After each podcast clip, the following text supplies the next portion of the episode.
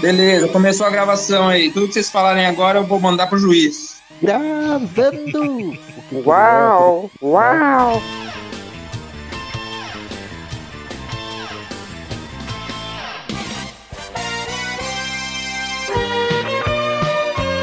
Está no ar. Para todo o universo. Tocoflix, episódio 4. Da temporada piloto do Tocoflix Podcast. Aventura de hoje: Cybercops Os Policiais do Futuro. Uma série diferente que conquistou muitos, mas era trash. Edição Poligêmini. Abertura: Marcelo Correa. Tocoflix Podcast é uma coprodução. Tocoflix, seu streaming gratuito de Tokusatsu, com Poligemini Produções, apresentado por equipe Tocoflix e Palace Rangers.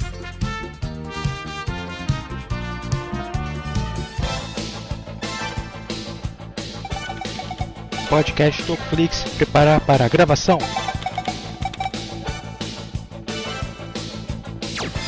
Podcast do Flix preparar. Podcast do Flix preparar. Soldados dentro do cast. Toda operação concluída. Podcast Tocoflix. Ação! Tocoflix Podcast, episódio 4, super especial hoje, com um convidado incrível, um convidado, um ícone da Tocosfera, nosso querido, amado, idolatrado gauchão, Adriano Boni Lopes, do Resistência Tokusatsu. E aí, Adriano? Fala aí, gurizada medonha! Tem que ter um grito de guerra pra se apresentar aqui. Pode ser que um ou dois me conheçam, mas os outros não me conhecem. Então eu sou o cara da, da Resistência Tokusatsu. Obrigado, pessoal. Obrigado pelo. Obrigado, gurizada, pelo, pelo convite aí. Ainda mais pra falar de uma série que, que eu amo muito, né? Que é Cybercop, policiais do futuro. É, foi uma indicação do Rafael, que falou que você era louco para participar. Eu falei, tem que ser louco É. mesmo para participar com a gente. É, grande ratinho, grande ratinho. Chegou a vez, né, da Resistência Tokusatsu estar no Tocoflix, né? Nós que já nos conhecemos, já nos ajudamos, né, pelos bastidores há bastante tempo. Agora estamos aqui participando, né? Quero ver vocês lá Sim, na sim. Resistência também, né? Quero ver vocês lá na Resistência participando de live, mostrando o rostinho bonitinho. É, futuramente, em algum momento a gente vai mostrar o nosso rostas. Essa é a desculpa do Rafa, já, né, Rafa? Um ano de Rafa. Não, uma hora vai, mano. Uma hora a gente aparece lá. com voz assim é tranquilo, mas com rosto ainda fica meio, né, na internet, mostrar rosto fica meio assim, ressabiado, né? Mas, pô, já a gente sabendo que o Bonnie, é das séries que passou no Brasil, é a cama das Cyberpop, é uma das das que tá no coração, gente, pô, vamos chamar o Bonnie pra esse episódio especial, né? Que ele vai adorar falar sobre a série. Sim, cara, sim, muito obrigado mesmo. E Cybercop, né, eu comecei mal com Cybercop, eu não, não gostei de Cybercop quando, quando iniciou na, na manchete, depois eu virei um grande fã, né. E hoje, cada vez que, que assisto, eu viro mais fã ainda, né. Simplicidade, como é que era feito as coisas, muito feitas na raça, assim, né, isso me agrada muito. Sim, e, pô, da, a trilha sonora da série, muito marcante, né? Mas vamos falar sobre ela daqui a pouquinho. Primeiro, Renê vai apresentar o, todo mundo que tá aí. Apresenta aí, Renê. Muito bem, então, como nós apresentamos aqui já o Rafael, o colecionador digital, representando a equipe Tocoflix. Fala, galera. Fala, gurizada medonha. Vamos imitar aqui o Bonnie. E também temos aqui os valorosos Palace Rangers, com Felipe Lima, o professor Tokusatsu. Que esqueceu de abrir o microfone. Cri, cri, cri, cri. Felipe? Foi buscar pizza. e que entre o Chapolin Colorado... Fala, galera.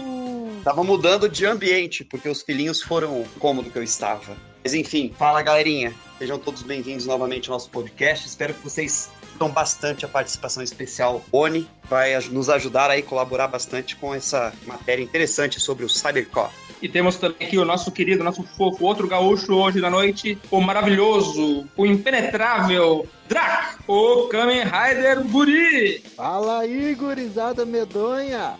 Ah, Tamo aí. Tamo aí de novo. É isso aí. I want to be a churista. Vamos falar de Cybercop. Nunca vi o Chutes, digo, o Drac tão animado igual hoje. É isso. É por causa da presença do, do, do- do convidado, né? Não, não, não me sinto mais só, tem dois gaúchos agora. de repente até moramos pertinho e não, não nos conhecemos, né? É, pois é. É que eu, eu moro na cidade vizinha aí. Ah, tu não é de Porto Alegre, então, cidade vizinha? Sim, sou de Canoas. Ah, Canoas, a terra do Maurício Guarte, o maior beijoqueiro tokusatsu do mundo. Isso aí. Não sei Aí como já podem- com ele, né? Já podem marcar um Não. churrasquinho junto pra queimar aquela carne, bebendo E mandar, chimarrão. foto, e mandar foto pro Rafael, né? Marcar o churrasco. O Rafael quer ver a linguiça e queim- queimar com vocês. É, o Rafael, já falei pro Rafael, o Rafael quando vim aqui pro sul aqui, né, tá convidado a vir na minha casa aqui comer um churrasco. Fazer um churrasquinho e participar de live. E Renê. Não, é arquiteto de edições, né? E Renê Poligemini, o arquiteto das edições. Olá! Só que hoje temos outra mais novidade. Além da presença magnífica, magnânima, maravilhosa do nosso gaúcho da fronteira, temos também o nosso querido Herbert Araújo. Fala rapaziada, feliz demais em participar aí com vocês. E eu não sou da gurizada medonha, eu sou do guri medroso. Tô todo cagado aqui, iniciando essa participação com vocês, com o Boni, que é uma referência ali no Tokusatsu. Cresci ouvindo o cara, não que ele seja tão mais velho que eu, mas tô cagado, rapaz. Tá difícil. Ah, mas o pai Boni te dá a benção aí. Benção do pai Boni. Vai super bem na primeira live aí. Ah, que honra, muito obrigado. Primeira de muitas. Opa, é, sim esperamos. E hoje nós temos um roteiro maravilhoso preparado pelo nosso querido gaúcho Drac, que separou aqui várias coisas pra gente não se perder e fazer o podcast mais dinâmico, mais dinâmico que o Mercúrio hoje. Mais dinâmico que o Mercúrio correndo pra buscar a boneca. Pra gente se localizar melhor do que o Saturno localiza as coisas. Eu acho que esse podcast vai ser brutal que nem o Marte. Ou o Lúcifer, porque na série ele é poderoso, né? É, poderoso demais. Melhores personagens também. Não É. vamos deixar morrer que nem o Ice. Aí, segundo, Soltando já spoiler aqui. É, mas não, não foi uma pedra que bateu no Ice, foi um aerolito. Cara, uma das mortes mais ridículas que eu já vi, cara. Mais ridículas. Cara, desde criança eu olhava aquilo. Cara, o cara chegou a dar uma sambadinha assim pra quando foi cair, né, meu? Não, tipo assim, tu leva uma pedrada na cabeça, tu cai direto, né, cara? Ele deu uma reboladinha. É, dá um delay pra ele até cair. e o né? pior de tudo é que eles ficam repetindo uns 20 episódios seguidos aquilo. É. É. A morte foi tão dramática que eles, que eles começaram a repetir aquilo toda hora, né, cara? Mostrava o Einstein. Tipo, o Einstein fez vários planos legais, cara. Ele tinha lá o, o Ominos dele lá, que tinha uma moto bonita, legal, lá, um uniforme legal. Mas a referência quando se falava do Einstein era mostrar uma pedra caindo na cabeça dele, né, cara? Os, os editores lá eram sacana com o Einstein. É, aquilo ali repetiu acho que mais quatro ou cinco vezes, né? Porque a Luna lembra aquilo várias vezes durante a, quando ela tá na série. Coitado da, da Ah, Luna, né? 10 vezes. esse é o amor Culpado é o Barão, culpado é o Barão Kajayama, né? né? Depois a gente vai falar sobre isso. Culpado de tudo é o Barão Kajayama. Mas você sabe que. Quem será que morreu mais? Ou quem será que morreu mais? O Einstein ou o Asuka? O Zuba? Não, o Asuka morreu Dragon mais Ball. porque, porque o, o, o Asuka é desde o primeiro episódio até o último, repetindo a cena. o Asuka agora morreu mais vezes. Inclusive na abertura. Ainda aparece morrendo. Na abertura. Ele morre na abertura e durante o episódio ainda lembra, né? Então o Asuka mais. Mas voltando aqui pra não se desviar muito, né? Pra não ir muito longe da gravação. O que, que é Cybercop, né? O que, que é essa série? Que pode ter gente que nunca ouviu falar. Então, vamos pedir pro Bonnie ou pro Ebert, não sei, pra onde vocês fazer a introdução. O, o que, é Cybercop? Isso é um Tokusatsu? De quando? Quem fez? Essa explicação básica pra quem não sabe quem é, o que, é. Cara, o Cybercop é, passou no Brasil no começo dos anos 90, né, na, na manchete. Ele, eu lembro muito bem que nas propagandas da Sato Company, né, ele foi, ele foi veio pro Brasil através do senhor Nelson Sato da Sato Company. Na época também usava Brasil Home Video, né? E, e ele foi lançado na manchete como um novo Jasper. Ele foi trazido pelo senhor Sato para dar uma resposta ao senhor Toshihiko Higashira, né? E ali começava uma rivalidade entre os dois. O Toshihiko, o dono da Everest Videos, né, que trouxe Jasper e Changeman, havia feito uma espécie de acordo com o Sr. Nelson Sato para irem juntos no Japão buscar séries japonesas. Mas houve um desencontro, o. To- o Sr. Toshi foi sozinho, trouxe Jasper Changeman, estourou, e para não ficar atrás, o Sr. Nelson Sato foi lá e foi na concorrente da da Toei. Né? Ele não foi tratar com a Toei, foi na concorrente na Torre. Né? Lá tem três grandes indústrias de Tokusatsu, a Torre, a, a Toei, a Tsuburaya, né? que, é, que é a patrona dos Ultras. E o Sr. Toshi, foi, o Sr. Sato foi lá e trouxe o Cybercop, cara. Investiu muito, pagou caro. O Cybercop ele estava terminando no Japão quando ele trouxe pro Brasil e já trouxe todas as roupas junto do Circo Show, né? Fez uma espécie de circo, apresentação ao vivo lá. Então Cybercop ele, ele, ele veio para competir com, com o Jasper, cara. Infelizmente não, não deu certo, né? Não foi um grande sucesso, mas para quem viu, né, Cybercop com certeza tá no, no top 5 aí de, de melhores tokusatsu que passaram no Brasil. E não é Super Sentai, né, gente? Não é Super Sentai. Você acha que não fez sucesso no Brasil, Cybercop? Cara, fez sucesso, mas não foi um sucesso esperado como Jasper, Change, uma Flash, uma Jiraiya. Kamen Rider Black, né? Só aí rapidinho já citei cinco séries que fizeram muito mais sucesso que Cybercop. Cybercop É, não é ajudou a linha, a linha de brinquedos, né? A linha comercial do Cybercop não foi legal. Saiu um, saiu um álbum só e, e um CD depois, já em, em, em 94, 97. Então não, não foi muito, muito bem explorado o Cybercop no Brasil. Coisas meio típicas da Sato Company, né? Sim, É, aí você caso- entende. Mais um erro da Sato do que um sucesso da série em si, né? Porque a molecadinha amava, né? É, o caso É, é, que a- eu acho a série que é muito similar, boa, né? Eu acho algo similar ao que houve com o Hakusho, né? Que, tipo, a série fez sucesso de, de público, mas não teve sucesso de venda, porque a forma como foi explorado comercialmente não foi o melhor, né? Os brinquedos eram muito caros, você não teve, não chegaram a lançar o CD que estava japonejado, né? Então teve esse problema. E assim, é óbvio, né? O caso do Yakusho trouxe para ser um novo do Zodíaco, não só no sucesso da molecada, mas na venda. O Cybercop, Cybercop a ideia era ser um novo Jaspion, não Sim. só no sucesso de público, mas na venda.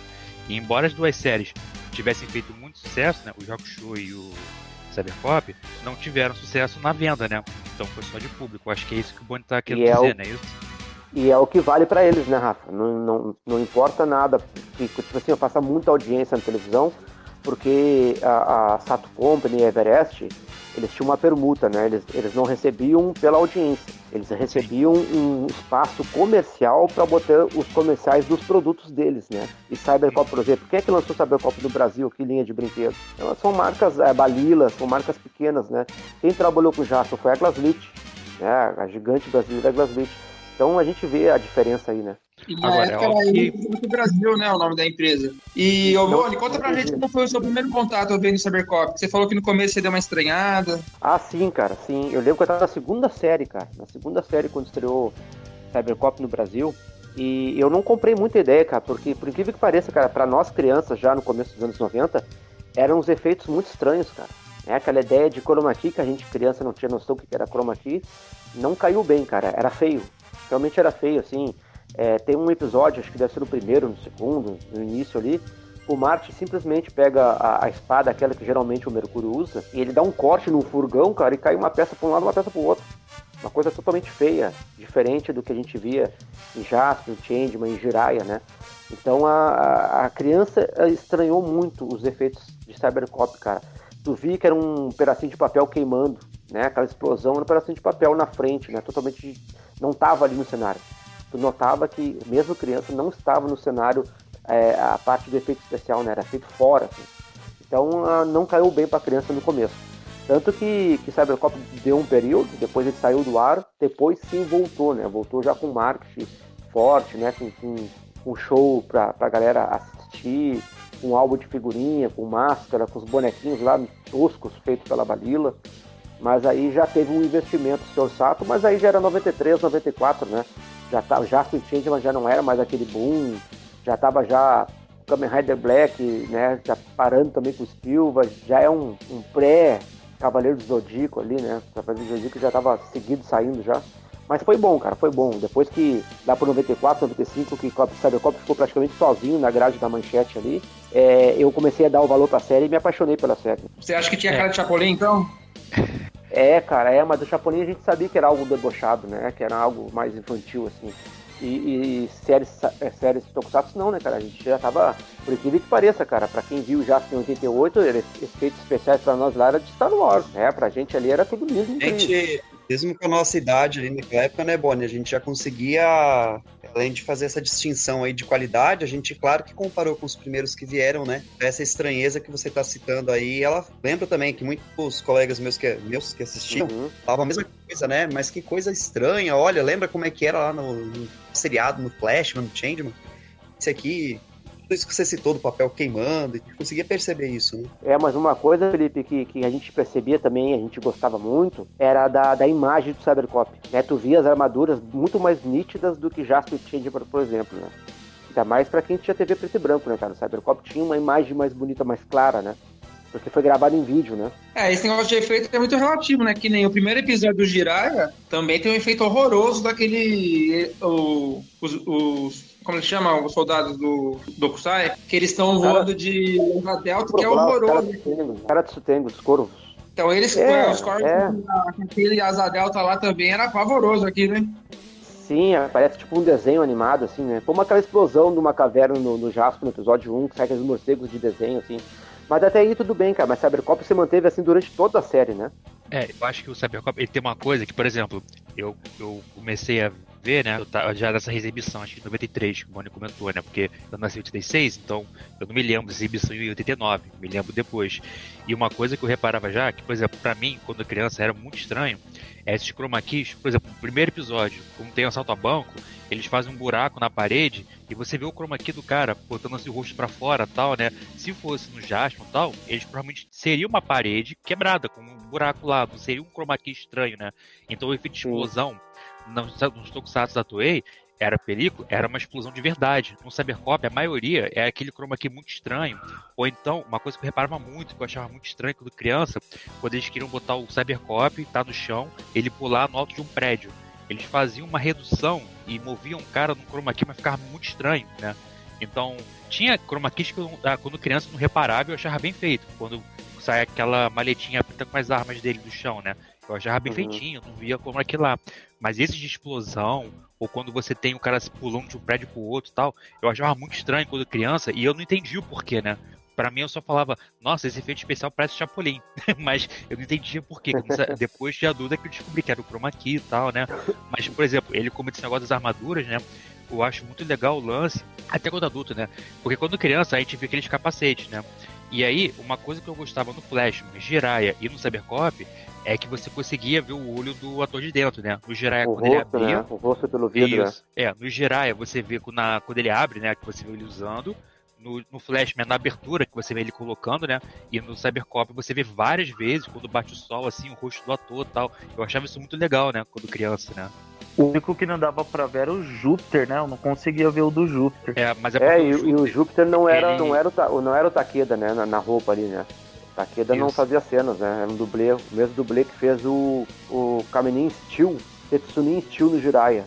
Né? Aquele, aquele cara que fez o Ninja Tetsunin Steel no Jiraiya é o dublê do Júpiter, né? Sim, é por isso que o Júpiter não dá pra ver, porque de todos, só o Júpiter e a Tomoko, né, que não tinha, que, que tinha um Switch Actor, né, tipo, um cara Tomoko não um Switch Actor, mas sendo mais perigosa, se ela fosse fazer, teria que ser outra pessoa, né, porque ela era uma idol, né, ela não era de dublê, né, já os outros Sim, mesmo é, eram cena- aquelas cenas de. Aquelas cenas de close, né? Que são as chamadas das armas, aquele, aquelas que a gente via as armaduras mais bonitas, ali eram os próprios atores fazendo, né? Exceção do, do Júpiter. Aí quando tinha cenas de, de luta, mesmo com explosão, cenas mais perigosas, aí eles tinham os dublês, né? Tanto que dá pra notar, né? Que o dublê do Marte é um cara muito menor que o, que o- que o Shogo, né? O ator do, do Marte, bem menorzinho, assim, dá pra notar em algumas cenas. E o Rafael, como que foi então o seu primeiro contato? É, então, eu, eu, não, eu não vou lembrar exatamente qual foi o primeiro contato, né?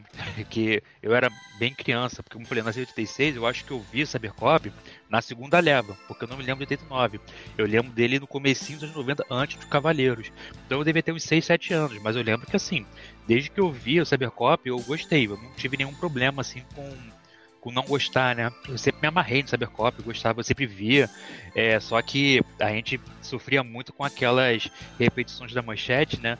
Tanto que na minha cabeça, eu lembro de ter visto várias, várias, várias vezes o episódio da Casa Mal Assombrada, né? Tanto na, na, na manchete, quanto naquela reprise que teve na CNT, lá perto dos anos 2000. Eu me CNT lembro de ter visto esse episódio. Isso, sem ter Gazeta. Eu lembro de ter visto esse episódio da Casa Mal Assombrada diversas vezes, né? E na minha cabeça eu ficava pensando, gente, Cybercop só tem poucos episódios que só passa esse episódio. Porque eu lembro de ter visto várias vezes ele, né? Mas eu adorava. Eu também, esse episódio eu também achava. eu- não é que o episódio é ruim, mas passava tanto esse episódio que ele desgastou na minha memória também. É, tanto que assim, quando falam do Cybercop, é o primeiro episódio que vem na minha cabeça. É o que mais me marcou, né? Esse da Casa Mal Assombrada. E eu gosto do episódio, né? Aquelas mãozinhas lá mexendo e tal. Eu achei bem bacana, né? Aquela Ah, armadura episódio é samurai muito e bom, tal. Rafa. É muito É bom. muito bom. Sim, é muito bom. Eu gosto muito dele. Mas assim, é curioso, que eu sempre lembro desse episódio que eu lembro, eu lembro que foi o que eu mais vi, né? Quando criança, porque eu acho que ele passou várias vezes.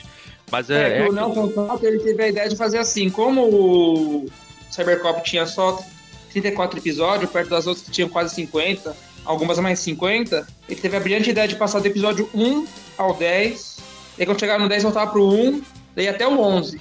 Daí voltava pro 1 até o 12. Então, meu, Exato, chegou uma hora que ficou insuportável assistir Cybercop. É, o senhor Sato E falou, a gente fez uma entrevista com, com o Sato no- na, na Resistência, ele falou exatamente isso, né? Como ele tinha a desvantagem das outras séries que passavam, né? Que, que normalmente são 45, 48, 50, né? Cybercop era mais curtinho, então ele lançava do 1 ao 10, depois do 1 ao 11, depois do 1 ao 12 e assim ainda. Tanto é que não passaram os últimos episódios, né? E o Cybercop passava só duas vezes por semana, não era todo dia, né? Então, assim, era esticar muito a série, né? Mas eu lembro disso, eu gostava muito da série, eu só estranhava os efeitos especiais, né? Pra mim era muito estranho, mas eu adorava a série. E uma coisa que me chamava atenção, né, com o Cybercop, eu achava os roteirinhos dela um pouquinho mais bem, bem construídos, que era essa coisa de ver com a tecnologia e tal, eu me amarrava nisso, né? Eu ficava, caramba, olha só um computador controlando todo o metrô da cidade. eu achava essas coisas muito legal, né? Ficava, caramba, que legal. Eu curtia Era bastante futuro ali, né? A gente via um pouco do futuro ali, né? A, a gente via os monitores de computador, né? Que não era uma coisa normal para uma criança, né? A gente não tinha contato com isso, a gente não trabalhava, né? Não, não acompanhava pai e mãe em serviço, né? Via um- um- uma cabinezinha de computador só na televisão mesmo, né? E tinha a parte dos efeitos, mas os efeitos tinham partes boas, cara. Tipo, com aquela, quando o prédio estoura, eles começam a, lutar, né? Caindo assim, de pedra em pedra. É, é estranho assim, mas é, é inovador para uma criança. Aí tem a moto da Blade Line que fica circulando, né? Dentro daquele túnel lá. É bacana, cara. Cybercop, Cybercop tinha os efeitos ruins, mas tinha criatividade. Só que ela foi feita para ser uma coisa futura, passar o futuro. E a gente via que não tinha nada de futuro ali, né? É, a gente vai pegar mais pesado sobre os efeitos daqui a pouquinho, que a gente vai ver bastantes aspectos, mas o efeito é uma faca de dois gumes, né? Ela tem essa questão de chocar a gente no primeiro momento, mas também dá mais liberdade aos roteiristas, né? Mas, ô Boris, você não sabe que esse episódio, ah, o seu convite aqui foi graças ao Rafael, mas a ideia do fantástico episódio, da acho que é uma das séries favoritas nossa, talvez só perca pro Zubat, foi uma sugestão do nosso querido amado Drac, o outro gaúcho. E aí, Drac, como foi o seu primeiro contato? Como eu não sou tão velho quanto vocês. Zoeira. Ah, não, mas ah, assim, eu fui começar a ter mais contato com Tokusatsu ali depois de 92, 93 lá. E então eu não, tinha muito essa referência de Jasper, Changeman naquela época ainda. Então, pra mim, assim, foi, pô, sensacional, assim. Tipo, era... Até ali eu já tinha visto Acho que o único Tokusatsu que eu vi, sei lá, acho que era o Spectre, acho. Não sei qual foi o primeiro, não lembro agora. Mas Cybercops ele é completamente diferente, né? Qualquer outra coisa que tava passando na TV aquela, na época que eu comecei a olhar. Então eu nem dei bola pra, pra esses efeitos assim na época. Eu só, só curti mesmo. E até hoje é um dos meus preferidos, né? Mas nem o René falou, acho que é um dos preferidos aqui da gurizada, né? Todo aqui. Mas a. Uh, claro que depois, quando eu revi, né, que eu fui notar mais, assim, todos esses pontos aí, né, de efeitos extremamente simples, mas, pô, naquela época pra mim foi, pô, era o máximo, né, Acho que uma coisa que também bate essa coisa do efeito é a idade que a gente tinha quando viu, né? Se você é um pouco mais novo, por mais que seja meio diferente, você não liga tanto, né? Acho que mais velho você vai ficando mais crítico com essas coisas, até meio chato. Daí quando você fica adulto, de fato, que você começa a relevar, né? Mas, ô Drac, qual que foi o motivo que você quis sugerir essa série? O motivo que eu quis sugerir é porque, bom, tem vários, né? Mas, tipo assim, eu tava olhando ele na época que a gente começou a idealizar o podcast e, cara, bateu. Sabe, que a gente hoje a gente tem muita falsa sensação de nostalgia com muita coisa. Mas o Cybercop, quando eu tava revendo, realmente bateu a nostalgia, cara. E é uma série, assim, que eu gosto pra caramba, porque, como eu disse, ela acho que. Eu, eu assim, a minha memória é de que ela foi a primeira série que eu vi. Então ela é muito especial pra mim. Acho que por isso que eu indiquei ela, assim, quando perguntaram. Eu sempre gostei muito dessa série. E o professor Tokusatsu. Oi, pode Não, falar. só- Não, não, só para o Drake ele falou que ele, ele lembra de Cybercop no Spectre, então ele deve ter visto essa reprise em 93, 94, né, que foi quando chegou o Spectre em 94. Então se ele É tem na memória dele Cybercop com o Spectre, ele consegue fazer essa ligação, ele realmente pegou a segunda, segunda mão de Cybercop. É, é por E isso que eu viu não tenho... também no Gugu. É, é provavelmente É, por isso que eu não tenho essa avaliação tão técnica, né? Que a galera que tipo, já tinha visto Jasper e coisa, realmente pesa um pouquinho, né? Dá uma diferença, assim, mas pra quem não viu, pô, era o máximo, né, velho? Muito bem, em e aí, 94 o que teve, professor em Tokusatsu? 94 que teve Gugu e tal, né? Foram no programa livre. Programa livre Isso, não era. Qual É é o nome programa do livre. Gugu lá? Era? Não, não, não é programa Domingo livre. legal, domingo legal. Domingo legal, domingo legal. Isso, Isso. foi em 94 para Domingo à noite, não é? 94. Ou 94. Sabadão Sertanejo. Não, não, o, é, é, é porque ele, é, ele, ele passou duas vezes no Gugu. O que a gente tá falando é do, é do Domingo Legal, foi em 94. Esse programa Uhum. anterior, que é não sei o que, a noite do, do, do Gugu, que ele passou Era o Viva também, Noite? foi- é, Viva a Noite, foi nos anos 80 ainda, logo na estreia, que eles foram no circo show que tinha, do Cyberpop em 89, que eu vi vídeo no YouTube, né? Que isso aí eu realmente não vou lembrar porque é de 89, mas eu vi vídeo no YouTube quando tava procurando nessa entrevista, dele entrevistando as crianças, né? Falando lá quem você gosta e tal, né? Isso é de 89, no Viva a Noite. Mas no do Domingo Legal, foi aquela que foram só com as armaduras do programa mesmo e estavam tocando abertura e tal, né? Essa que foi de, de 94, que é o que o, o, o Drake lembra. É, eu lembro. Eu lembro, Rafa, do, do, do, do Jaspion no Viva a Noite, né? Programa Sonho Maluco. É, até porque Cybercop tava terminando em 89 lá no, no, no Japão, estreou aqui em 90, né, cara? Então se foi no, no programa do Gugu, deve ter sido 90, então, se foi a primeira vez. Eu até não É, sabia que ele teve sido. duas vezes no Gugu, né? Eu sei que teve uma vez que foi em 94. Sim, é, só, só que essa primeira vez que ele foi, ele não foi no programa. É, foi uma reportagem do programa sobre o Circo Show, né? Depois eu vou ver se eu acho o Hum. vídeo que eu, na internet, né? E, e assim, é, provavelmente é foi em do- 90 então, Rafa. É, deve ter sido. Deve Então. ter sido, né? E aí a segunda vez que é que eles foram lá de fato no programa pra dançar, né? Pra apresentar novamente o Circo Show, do 94. Sim, sim. uhum. É, isso já era na segunda leva, já, no 94. E como foi pra você, o Felipe, o professor Tokusatsu? Cara, eu sou muito novo, nasci em 2005, né? Então não assisti, tô brincando. Eu peguei a primeira leva, cara, do, do Cybercops também. Ah, eu e minha galera ali, a gente assistia tudo que, que vinha da manchete. Aparecia novidade, um falava pro outro. Eu peguei já nas primeiras exibições que teve. E, cara, eu assisti Cybercops duas vezes na minha vida.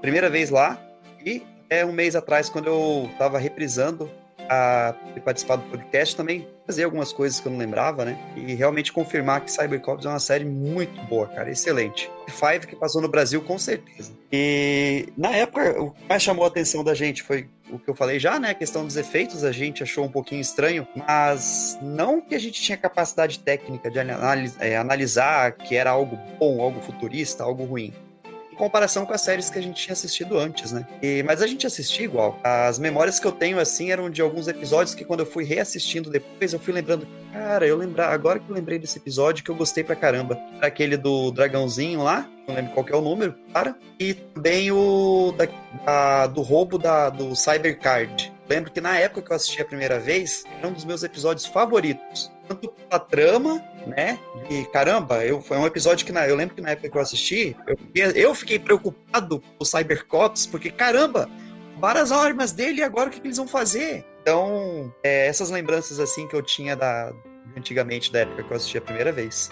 Foi o meu primeiro contato com Cybercop. Esse episódio aí também me marcou pela menina lá, né? Que ela era toda ousada. Na minha memória, a cena era super picante, mas nem é tanto. Eu revendo e falei, caramba, era isso? Eu já lembrava que ela lambia a boca dele e tal, mas não foi, foi só um beijinho e tal. Mas na minha memória. Adeus. Nossa, que que é isso? Adeus. Adeus, minha, minha linda esposa loira. Adeus, minha Ferrari 97. Adeus. Adeus. Dele falando, né? É um dos melhores episódios, cara. É o roubo do. do é o roubo da, do que é o nome do episódio, né? Muito bom, cara. É a Mickey Mãos Leves, né? Ela foi dar um beijinho no Rio e roubou a carteira do Rio É, a cabeleireira era tão boa que ela conseguia até roubar a carteira sem, sem ser percebida. Então, É, pra mim, Esse fazer episódio, do, coisa. esse episódio do dragão aí, esse episódio do dragão, quem faz o menininho lá é, é o Wendel Bezerra, né? O eterno Bob Esponja. é, ele faz umas duas participações ou três na dublagem durante a série. Sim, sim. É, a primeira foi essa do dragãozinho. Ele faz um príncipe depois também lá e tal. Príncipe é antes. É antes, né? É, porque eu assisti agora essa semana, então pra mim tá tudo fresquinho na memória. Então, a minha primeira... é o 3, 4, no máximo 5 É, ali, ele é bem no comecinho, né? Então, pra mim, o, nessa época aí, eu não lembro que tinha estreado antes do Cybercop, mas eu lembro que era bem pouca série que tinha. Mesmo assim, acho que já tinha o Flashman, então já tinha dois centais e tal, o Jasper, aquele estouro, né? Mas essa questão também de como passava na televisão, chegava uma hora que a série enjoava, porque voltava muito e não ia pro final, né? Então, o que tava passando na época eu tava meio enjoado, assim, gostava muito, mas era a décima reprise de tudo. Daí veio o Cybercop, por mais que era diferente, de cara eu falei, nossa, a série é muito legal. Porque para tudo ela tem uma solução diferente. Os caras usam armadura, mas não é os caras do espaço, é os caras aqui que é policial. Aquela onda do, do Robocop super na moda, adorava Robocop também. Eu achei que foi uma, um Robocop melhorado até na minha cabeça, assim. Apesar dos efeitos ser inferior, mas eu achava muito legal os conceitos, né?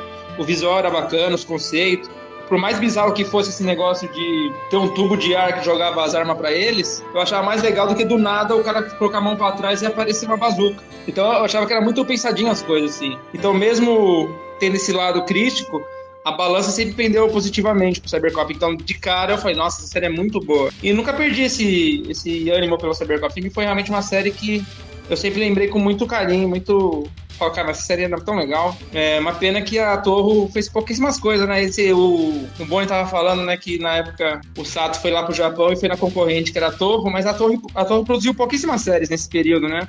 E a Tsuburai também não tava produzindo quase nada, né? Hoje a Tsuburai tá gigante, né? Ela tá com séries maravilhosas, mas esse finalzinho dos anos 80 era a Toei praticamente sozinha, né? É, é verdade, teve isso também, né? A, a, a fazendo muitos filmes, né? E retornando com as séries, e a Tsuburai com o Yato, né? Da, da família Ultra também fazendo outras séries, né? De outros heróis gigantes. Né? E, e, o legal, cara, desse esquema todo de Cybercop aí, Cybercop ele, ele, ele tem um, um, roteiro tão legal, cara, tão engraçado, assim, pra uma criança, cara, que era a série que mais te aproximava o nosso cotidiano ocidental aqui, né? As piadinhas, a, a BKS que fez o, a dublagem, cara, eles acertaram em tudo, cara. Traduziram bem as piadas, fizeram, né, trouxeram pro, pro nosso pro ocidente é, o jeito né, que a gente fala, que a gente brinca. Cybercop, cara, eu não conheço ninguém que, que fale que Cybercop é ruim, cara, sinceramente. Cybercop em geral, eu acho que aquelas séries é, é, que fizeram mais sucesso por, por, não tanto pela produção, mas pela simplicidade delas, né? Por, pelo âmbito familiar, de amigo, né? É, acho que esse é um dos sucessos do Cybercop aqui no Brasil, é isso aí, cara. Uma série que mais é, aproximava a gente. Um ponto aí, muito, muito bom que é a questão de ser na BKS, né? É, porque tudo antes era na Alamo, né? Então era uma repetição de voz que chegava até enjoar. Por mais que uma voz ou outra no, no Cybercop seja repetida da Alamo, o grosso era muito diferente, né? O Vigiane fazendo o Júpiter era muito diferente. O... Era muito gente boa ali, cara. Muito cara bom ali. Loboe, né? Loboe fazendo o Saturno. Né? O dublador do Marte também era do mundo de Bickman. O cara era um fantástico dublador. Muita gente boa, cara. A Tomoko, né? A Denise Simonato, Simoneto, ela fez a Henri, ela começou fazendo a Henri, né? Aí o Jato teve aquela pausa na dublagem ali, porque o o Gashira tinha que comprar todos, é, mandar dublar tudo para ir pra manchete, né? Aí já tinha trocado alguns dubladores já, e a, a dubladora da Chiquinha é a Cecília Lemes, Cecília Lemes, entra no lugar da Denise, né? Então a, a, voz da Tomoko é a voz da primeira Anri, né? A primeira voz da Anri do Jato. E foi uma escalação muito boa, né? Assim, tudo bem, um ou outro pode não ser hoje em dia um, uma boa escolha, mas no geral deu um frescor, né? Deu uma diferenciada. Não que a Alamo não fosse ótima, né? Mas é, tudo no, em volta do Cybercop parece que tinha uma coisa diferente, mas que funcionava, né? É demais, cara. O, a dublagem de Cybercop é um dos pontos altos, cara. Com certeza. Absoluto. E vamos falar sobre o episódio piloto? Vocês assistiram o episódio piloto? É, eu vi, mas só um minutinho antes, né? É, eu falei que era Viva a Noite. Na verdade, a, a, o primeiro vídeo é do Aqui Agora. Eu vou mandar pra vocês aqui o link, eu achei ele. Eu só não ouvi o vídeo agora, porque a primeira gravação não, não ia conseguir ouvir ele por causa da voz de vocês, né? Mas eu mandei o link aqui para depois a gente ver, né? É, porque na reportagem do Aqui Agora, eles chegam a falar o ano que ele é gravado. Eu lembro disso, só que eu não vou lembrar qual é o ano. Aí tá aí, tem esse vídeo que eu mandei né? É esse vídeo que eu tô falando do Aqui Agora e o do depois do Gugu, né? E é engraçado que nesse vídeo daqui agora, no meio do Circo Show, toca a versão da abertura em português. Porque tem uma versão em português que seria lançada no CD de. no, no CD, né? De, de, quadrilha sonora. Mas o CD acabou nunca saindo, né? Só que ela foi usada no Circo Show. Aí depois vocês veem aí, né? A reportagem. Não era vinil? Acho, é, é, devia ser vinil, né? Que eu falo CD porque a gente tá acostumado a chamar de CD, né? Mas eu acho que era é, vinil. O CD saiu, né, Rafa? O CD saiu depois, saiu na época que ele tava na. na, na... Como é que é? GNC? Como é que era a outra que passou, emissora que passou? CNT. CNT. CNT Gazeta. CNT. Quando saiu na CNT, saiu o, o DVD, mas não o disco, saiu o DVD de Cybercop em português. DVD, Cyberpop. Não, peraí. Não, eu tô falando o. CD, o CD. CD. Ah, CD. Saiu? Chegou a sair o CD? Saiu, saiu com música do Martin em português, música Cyberpop. Se eu não me engano, cara, ele tem abertura em português, abertura em japonês, encerramento também, português e japonês. As outras, todas as músicas são tudo em português. É, eu não lembrava que o CD tinha saído. Pra mim, ele tinha sido pro- projetado, mas nunca chegou a sair. É, chegou a sair. Eu até tenho aqui, cara, as músicas baixadas aqui, depois eu mando pra vocês. Né? Não, eu também tenho elas baixadas, mas eu pensava que ele não chegou a sair, né? Porque, por exemplo, no caso do Yakusho, eles também estavam planejando um CD, mas nunca chegou a sair. Mas os produtores colocaram as músicas na internet, né? Aí eu Ah, pensava sim, que sim. o Cybercop era o caso similar, né? Que ele não chegou não, a sair, Cybercop mas... saiu físico, né? Saiu o CD, eu já vi, já, inclusive já vi. Ah, legal, não sabia. Mas então, depois vocês veem a reportagem aí, né? Que lá ele fala o ano, né? Aí qualquer coisa, quando postar esse podcast, a gente coloca também o link, né? Para o pessoal poder ver o que eu tô falando. É, mas então, É, continuando, né? provavelmente é 90, Rafa. Deve ser 90 ou 91, mas acho que é 90. É, então, aí continuando, você falou do, do piloto, né? É, eu, eu, eu cheguei a ver o piloto, Só, vocês uma chegaram a... coisinha, Rafa. Desculpa cortar Oi. você, mas eu acho que o Ebert não falou ainda qual foi o primeiro contato dele com o Cybercops. Ah, então o René cortou o Herbert aí. Olha só que vacilo, só porque é estagiário, menino. Fala Só aí, é é o estagiário, primeiro... É, qual, qual é o seu primeiro contato com o Cybercop, Herbert? É, aí eu fiquei quietinho, né? Porque é estagiário, a gente tá começando. é Mas tá com a benção, tá com a benção, Herbert. Tá com a benção do Bonner. Vai lá, manda ver aí. Então, meu primeiro contato com Cybercops foi mesmo na manchete, né, naquela primeira leva, porque eu acompanhava junto com o meu pai, né? Meu pai sempre acompanhou Tokusatsu, ele inclusive acompanhava o Spectre Man. Então ele vinha acompanhando nessa e ele foi passando meio que um legado pra mim pra ir acompanhando. E eu assistia, aí como repetia bastante, como vocês já mencionaram, então eu mesmo assistia pra brincar na escola. Porque na minha época as crianças ficavam na rua e assistiam as séries pra saber o que aconteceu e ser o seu personagem preferido na rua e na escola, né? Então, eu assistia, tive esse primeiro contato, vi os episódios lá, inclusive um que me marcou bastante foi o, o episódio do dragãozinho lá, que vinha um menino do, se eu não me engano, da Latívia lá, né? Que eles traduzem. E esse foi o meu primeiro contato junto com meu pai que eu assistia pra ser o personagem na rua e na escola, né? E como eu era meio que alto né, na época que eu estudava, então eu já poderia ser o Marte aí, porque ele era o mais alto do, do grupo, né? Que canal que você assistiu? O canal que eu assisti, Isso. eu assisti na. Eu lembro de, de passar na CNT, na CNT Gazeta, que foi onde eu acompanhei. Eu tenho uns flashes de memória na época que passou na manchete, mas que eu assisti mesmo e acompanhei bem foi na CNT. CNT é o quê? 2000, mais ou menos? É. É um Sim. programa que a própria Sato tinha feito, né? Na, acho que é a sessão super-heróis, que era uma garotinha meio que de cosplay com a roupa da Zack que apresentava. É a Jaqueline, E- Rafa. Jaqueline Sato, a filha do Sato. A filha do Sato? Ah, então. Era a É. filha do Sato que apresentava vestida de, da roupa da Zack. Aí ela passava o Cybercop, é. Passava o, o Ultraman. E eles chegaram, acho que, a anunciar que ia passar o Kojiro, né? O Mano Kojiro, que aqui era Guardiões do Universo. Até tinha na aberturazinha ele passando, mas nunca chegou a passar lá na TV. Aí, nessa parte, esse programa durou o quê? Acho que foi um ano. Foi pouco tempo que ele durou, né? É, Aqui no Sul não passava, Passava Rafa. com Aqui a gente não tinha, né? Só na Parabólica. Kids, não era? Não era dobradinha National Kid Cybercop? Tinha Ultraman essa, também? pro- essa, pro- essa programação da CNT foi Cybercop, Ultra Humo Samurai Ah, tá. E tinha também Ultraman. Eram essas três. É, National Kid passou na, na manchete, junto Sim. com junto com o Ultraman, né, National Kid. Se eu não me engano, Foi. estava Jirai ainda, se não me engano. É, o Jirai passou depois quando tava fechando, porque a É, A Rede foi a TV última, né? usou sem direito autoral, ela começou, ela tava passando. Mas É. essa questão do, da filha do Sato apresentar, isso não é nepotismo? E quem fazia, quem fazia as histórias aí era o Ricardo Cruz, cara. O Ricardo Cruz fazia as historinhas, e é o roteiro do programa, e a Jaqueline Sato apresentava. E o Sato era o locutor da série, vocês sabiam disso? Opa, não, não, não ouvi, cortou. Ele falou que o Sato é o locutor da série. Isso eu não lembrava, não. Sim, sim, ele faz, a, ele faz algumas vozes lá na locução. A narração é toda dele. É, eu fico em dúvida em algumas partes, cara. Algumas partes eu tenho dúvida, assim. Eu perguntei pra ele na live que a gente fez com ele, ele disse que ele fez tudo lá. Tenho dúvida, assim, em algumas partes. Tipo assim, armazém da zona M. Acho que não parece a voz do Nelson Sato lá. Ah, não, não. O que ele fazia era narração, tipo, é, quando o Júpiter se transformava, ou explicar o que, que é a Zack, aí é a parte dele. tá. Ou aquele ah, final, não, é né? possível. Ou aquela frase final que sempre tem, né? Ah, hoje os Cybercop fizeram isso, mas mostraram que a força da amizade, não sei o quê. Essa frase que ele fala no episódio, né? Isso. Ah, então é. Normalmente tinham o, du- o dublador fazia tudo isso aí, né? Sempre o mesmo, né?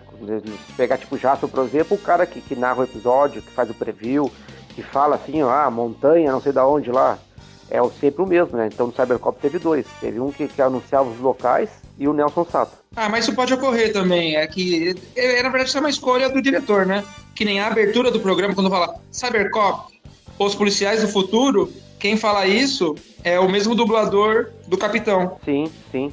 Se eu não me engano, é o, ele é o Carlos Alberto Amaral, cara. Se eu não me engano, mas eu acho que não é. Ele era a voz do Pai Biônico, não é? Pai de quem? Pai biônico? É, dos Seis Biônicos. Ah, tá. Ah, eu Eu não não vi, lembro. cara, eu não vi. É, Eu só não- lembro da música. que passava no Band Kids desenho, né? Eu não lembro dele, não lembro dele muito bem, não. Só lembro da música, que eu achava a música bacana. Você comentou do piloto, não é isso? Se a gente tinha visto o piloto. Foi, né? alguém chamou a É. gente? Quem chamou? O Felipe chamou a gente? Alguém chamou? Foi eu, Cadê? foi eu. O estagiário, posso falar? Fala, pode falar. É, então, eu tive é, também, um, por falar em contatos com o Cybercop, eu também tive uma revistinha, Trapalhões, um gibizinho que eles estavam vestidos de Cybercop. Também foi um contato lá antes de emplacar na série que meu pai tinha me dado. Não sei se Ah, vocês eu já chegaram a ver. Eu lembro quando era criança. Eu lembro Trap. quando era criança que tinha. é, é, eu tinha visto, né? Mas eu acho que eu não tinha essa revistinha. Só que eu lembro de uma outra revistinha também que eu tinha. Só que não era de Trapalhões, era uma, era uma historinha mesmo do Cybercop. Devia ser alguma daquelas que o Nagado escrevia, ou outra pessoa, né? Porque tinha alguns autores que lançavam revistinha, né? Aí tinha uma historinha do Cybercop nessa revistinha, né? Que eles lutavam contra o monstro, um tempão lá e tal. Eu lembrava dessa, mas essa dos Trapalhões eu nunca cheguei a ter, não, só vi só. Tinha até a unidade Vênus, né? O Cybercop fez muito sucesso, porque eu lembro que tinha uma história que eles colocavam a armadura na Tomoko, finalmente. Ela ganhava a armadura Vênus. Isso, É, isso. tinha- Era o gibi chamado Heróis da TV. O gibi Era rosa, saiu não me em engano, 91. É, 91. Era. É, tinha vários roteiristas. O Nagado não tava, o Nagado não chegou a trabalhar na Abril. Tava. Era Marcelo Cassaro que fazia os maiores argumentos lá. E também tinha. Eu não lembro do outro, mas os desenhistas tinha muita coisa, gente boa, cara. Tinha Arthur Garcia, tinha o Watson Portela, a Luíra Mâncio, né? A Luíra Mâncio começou com o Jasper, lá o número 1 um do Jasper da Abril, da Luíra. Tinha muita gente boa lá, cara. É, essas revistinhas eu achava bem bacana. É, uma pergunta, Boni, não sei se tu de repente saberia. É, a gente sabe que, por exemplo, hoje, né, qualquer coisa que você vai lançar de uma série tem que ser licenciada, discutida tal, né, e tudo mais. Essas revistinhas na época, né, elas tinham a licença e a supervisão do pessoal da época, da Toei, Toho, ou eles nem sabiam? Porque tem muita historinha da época que eles às vezes misturavam alguns heróis e tal. Você sabe como é que era, se tinha algum licenciamento ou era tudo sem o pessoal do Japão saber? É, as da Abril Jovem eu sei que eram todas licenciadas. As da Abril, né? Mas não tinha supervisão japonesa. Eu até conversei, não lembro se eu conversei com o pessoal da JBC, né? acho que foi com o Marcelo Del Greco, com o Ed Carlos, sobre o mangá do Jasper. A gente falou sobre isso aí numa live, né? Que as da Abril sim era licenciada, né? O Gacheiro tinha os direitos e tal. Mas as da Ebal, cara, da Ebal que saiu as primeiras vezes já com Changeman e Flashman, depois, né, eles, saíram da Ebal e foram pro Abril, e aí a Ebal pegou Charivan, Machine Man e Google Five. Tem até aquela história maluca lá que os Google Five, tá- toda a história, né, todo o layout dos desenhos, tudo é tudo de Flashman, né. Eles tinham feito a história de Flashman, mas como o Flashman foi pro Abril, eles aproveitaram e colocaram os Google Five. Então a gente viu os Google Fives enfrentando o Monarca Ladeus, a Nefer. o Google Five é, dirigindo o, o- Como era o nome do robô dos Flash, lá, o Flash King. Flash King? É. Então, cara, eu acho que os da Ebal não tinha direitos autorais, cara. É, provavelmente não, porque a Toei ia olhar, que que é isso aqui, né? Ou então, eles até tinham direito, mas não mandavam supervisão, talvez, né? Não sei. Não, isso é Acho que- certo, Rafa. Isso não tinha. Supervisão nenhuma. Era zero. Que Podia botar lá os padrinhos pornográficos lá que ninguém ia falar nada, ninguém ia saber. É, porque hoje, né, tipo, a. O, a- esse, esse mangá, esse mangá do Jasper, por exemplo, né, eles falam que vai e volta várias vezes, com correção, muda Ah, isso mas aqui, hoje a muda tá na internet, né, Sim, cara? sim. É, Sim, sim, se vacilar e ficam sabendo lá na mesma hora, né? sim. Agora na época, sem nenhuma supervisão, é doideira, né? É, Interessante. não, naquela época era, era tudo mato, né, cara? Né? Os japoneses nunca Sim. acreditar que, que do outro lado do mundo o material deles está sendo vendido, né? Porque se eles soubessem que como vendia brinquedo já sentido aqui, Com certeza eles tinham feito um- algum esquema com a Bandai e vir fazer brinquedo aqui, né? Se bem que naquela época lá importar, importar brinquedo também, né? Com, com as leis que a gente tinha no Brasil era muito difícil, né? Não é mais fácil como é hoje. É, mas de Tem uma lei repente, da, lei da importação lá, né? E tal. sim, mas de repente com o interesse deles, né, eles poderiam trazer um volume um pouco maior que diminuiria, né, não sei, né, mais complicado. É igual, por exemplo, essa dos trapalhões é capaz deles também nem saberem que teve, né, porque tá usando a marca deles, né, mas de repente eles nem deviam saber, né, já que era uma paródia e tal, curioso, né. É, não, com certeza não, não sabe não. Não sabe, com certeza não. Uhum. Inclusive não foi nem só o Cybercop que lançou, né? Tinha do de, Jiraiya também. Tem Sim, sim. tinha Change Kids. A Change Kids era uma cópia dos Changeman, né? Uma É. cópia descarada das, das Changeman. Tinha o Change Kids, tinha o de Jiraiya, saiu o Kamen Rider de Dio, Cearense Mutante. Teve vários, né? É, é. Então É, Era vamos uma lá. bagunça, cara. Era uma bagunça. Anos 80 e 90, uma bagunça total. Então, vamos avançar é, sobre o piloto, né? É, eu cheguei a ver o piloto, né? Eu vi hoje, né? Eu nunca tinha visto, né? É, algum, alguém mais chegou também a ver o piloto da série?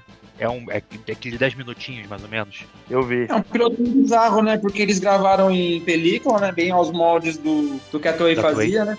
Aliás, todos os pilotos eram meio que feitos desse jeito, né? E, tipo, estão lá já ah, os vilões, né? Que, os vilões não, os Minions, né? Do Cybercop e o- as armaduras já estão lá. Mas toda a estética e tal, eles ainda meio que estavam perdidão e fizeram muito pra- parecido com um Sentai, né? E É, daí a- eu a vejo como, como essa mudança que eles fizeram e não seguir esse padrão da Toei foi, foi muito bom, na verdade. Porque se fosse naquela pegada, ia ser mais do mesmo, ia ser uma coisa esquisita. Gostei muito do. Eu valorizo mais Cybercop vendo esse piloto. Sim. Eles, eles do também já têm a maletinha, né? Eles têm aquela ideia da maletinha com o nome das armas, né? E já sabem que, a, que já tem a saber força. Tá, tá tudo esquematizado, né? Só que é uma, é uma pegada mais estilo Super Sentai, né? É bem diferente. É, eu acho que É até desse, é desse piloto aí que a, que a calça tá diferente. Estão usando por cima daquela calça que, que eles estão civil, não, né? E eu não reparei, deixa eu abrir aqui agora pra ver, que eu tenho aqui no computador. Eu não, não lembro, cara. Eu vi esse piloto há muitos anos atrás, cara. Muitos anos. Eu lembro que tem aquela pegada de Super Sentai, um pouco de Metal Hero ali, né? Ainda meio que copiando algumas coisas da Toei ali. Eles se apresentam igual Super Sentai, né? É. É, Se eu não me engano, cara, se eu não me engano, fazia nove anos que a Torre não lançava uma série, uma série de, de regular, né, de herói. Se eu não me engano, fazia nove, dez anos, cara. Depois ficou uns 10 anos sem fazer de novo. E depois demorou pra eles voltarem a fazer também. que Foi aquele, aqueles três séries lá que eram legais. Depois também não fez mais nada assim que chegou pra gente. Né? É, teve aquela trilogia do Grand Sizer lá, mas acho que antes, cara, teve o, o Guy Ferd, né? Uma série muito boa, cara, bem legal, bem nos moldes ali. Ah, muito legal mesmo. Como que é essa O Guy aí? Ferd, o Guy Ferd, se não me engano, cara, o Guy Ferd é de 98, se não me engano, 97, algo assim. É 98, porque a, a Luna, ela aparece nessa série, ela é a vilã dessa série também. É, uma parceria da Torre com a Sony, se não me engano, cara. Ó, eu mandei no chat a- uma foto do print né, do piloto. A calça tá normal, a armadura. Não, não estão usando a calça por cima, não. Ah, então foi uma foto que eu... É que a gente, a gente sabe como é que funciona, né? É, eles fazem 5, 6, 7 modelos até chegar no definitivo, né? Um dos modelos que eles experimentaram aí pra, pra Cybercop era colocar a armadura por cima daquela roupa civil deles. E aí ficou horrível, logicamente, né? Graças a Deus que não foi usado, né? Ainda Porque bem. vocês não estranham, a gente estranha, né? É, eles Mas, com aquela verdade, roupa civil, eles eu entram na cabine de transformação, né? Você sabe que eu acho o contrário? Que, na verdade, o fato deles usarem aquele colã que me incomoda, se fosse o mesmo uniforme, eles estavam prevendo que ia ser o. O Kamen Rider, né, em 99, 2000, que usava uma roupa, tipo, era couro no caso deles, né, mas eu achava que assim ia ser mais legal. Esse negócio É. do colã do nada que me incomodava. É, René, é, René, mas visualmente fica feio, René. Eu vi a foto assim com eles usando por cima daquela roupa, visualmente é muito feio. Tinha que ser um colã meio que igual o Sentai ali mesmo, cara. Porque a gente estranha, né? Eles entram com aquela roupa na, na cabine, a, a- a armadura vai se montando no corpo deles, por cima daquela roupa, e quando sai, sai de colana. E se vocês Ah, mas, ó, notarem, a, a- montagem. funciona. É, a montagem daquela armadura é a mesma dos Cavaleiros do Zodíaco, né? Cybercop bebe muito da fonte de Cavaleiros. Sim. Mas, por exemplo, no Rio Kendo é desse jeito e funciona. Então eu não sei se é porque a gente acostumou com o colã que a gente tem essa estranheza. Né? É, mas acho que quando saiu o Rio Kendo já tava os Kamen Riders já bombando, né? Então já era uma tendência. É o Rio Kendo É, bebe ser. bastante Kamen Rider. É, exatamente. Não, não, não, ia ficar horrível, pessoal. Horrível, horrível. Vocês. Eu vou ver se eu encontro uma foto pra vocês, vou mandar pra vocês depois. Horrível, não, não tinha condição, cara. Totalmente horrível. Uma armadura por cima de um, de aquele troço lá, não, não ia dar certo. Você vê o uniforme do, da Zack, né? Que todo mundo usa, né? Desde o do chefão até o faxineiro, todo mundo usa o mesmo uniforme, né? Eu achava É. muito legal aquele uniforme, porque ele remetia bastante o uniforme do Ultra Seven até. Ele é uma, aquela coisa do. Como seria a roupa do futuro? Tinha ainda um pouco disso naquela época. A única coisa que eu não gosto desse uniforme é as ombreiras, que tem uns negócios muito sci-fi nos 50. De resto, eu achava o uniforme bem legal. É, teve um diretor, teve um diretor de, de Cybercop que trabalhou lá com o Ultraman, cara. Ele era fã de Ultraman, tava de- de- trabalhando, ele to- traz a referência do uniforme civil lá da patrulha de Ultraman. É, pra mim ela remete bastante Ultra Seven, sim. Ultra É, Seven, essa Ultra Seven. visão essa visão de fundo do Cybercop eu acho engraçado que, por exemplo, é, eles estão usando o disquete, né? Sendo que no ano do Cybercop você já tinha CD, né? O CD foi criado em 88, 89, então você já tinha um CD, só que eles usam disquete e fica muito estranho a gente ver hoje disquete, né? Os caras falam, ah, eu botei o vídeo aqui, aí é um disquete um vídeo, tipo, eu acho muito engraçado essa situação, né? Porque não, não tem como eles preverem o futuro, né? Então, pra eles, ah, o disquete vai durar. E disquete, tipo, é uma coisa que já morreu no meio dos anos 90, né? Então, muito engraçado. Isso, Rafa? né? Mas essa parte do disquete era uma coisa que chamava muita atenção. Porque quando a gente era criança, a gente tá acostumado com fita de vídeo. A gente não via disquete, cara. Disquete era coisa de pessoas que trabalhavam, né? Com computador, Sim, sim. essas coisas assim. Então, pra nós, aquele negocinho de disquete, cara, já era remetia ao futuro ali, cara. Aquelas portas que se abriam sozinhas.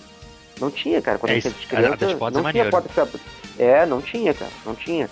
É, a gente só via isso aí, cara, em shopping, né? CD, informática. eu, O CD era uma coisa só pra ouvir música. O CD na informática foi muito mais pra frente. até Não, mas, É, por exemplo, não, não. O, mas, em- mas em 88, 89 foi quando saiu o Sega CD no Japão. Você já tinha pra outras coisas de mídia. É porque aqui Não, no mas- Brasil realmente veio atrasado. Mas você já tinha no Japão um anúncio do Sega CD, por exemplo, que era pra videogame, era pra mídia. Então, eles poderiam até colocar, sabe? Mas o- acabou que. O CD, o CD começa a popularizar muito de 95 pra frente. ali. Sim, sim, ele só popularizou depois. Sabe? Já existia, Então- mas não era popular. É, então naquela época o disquete remetia 94, muito mais, né?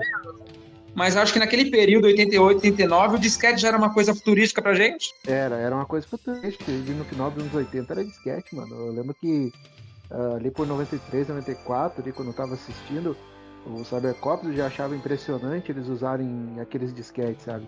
Era uma coisa que arremetia também ao profissional, né? Ao, ao, ao profissionalismo da polícia, porque o CD era uma coisa de entretenimento e ela só foi popularizada em 95, 96. É, a premissa de Cybercop pra nós aqui do Brasil funcionou como ser algo futurístico. Com certeza. É, exatamente, exatamente. Uhum.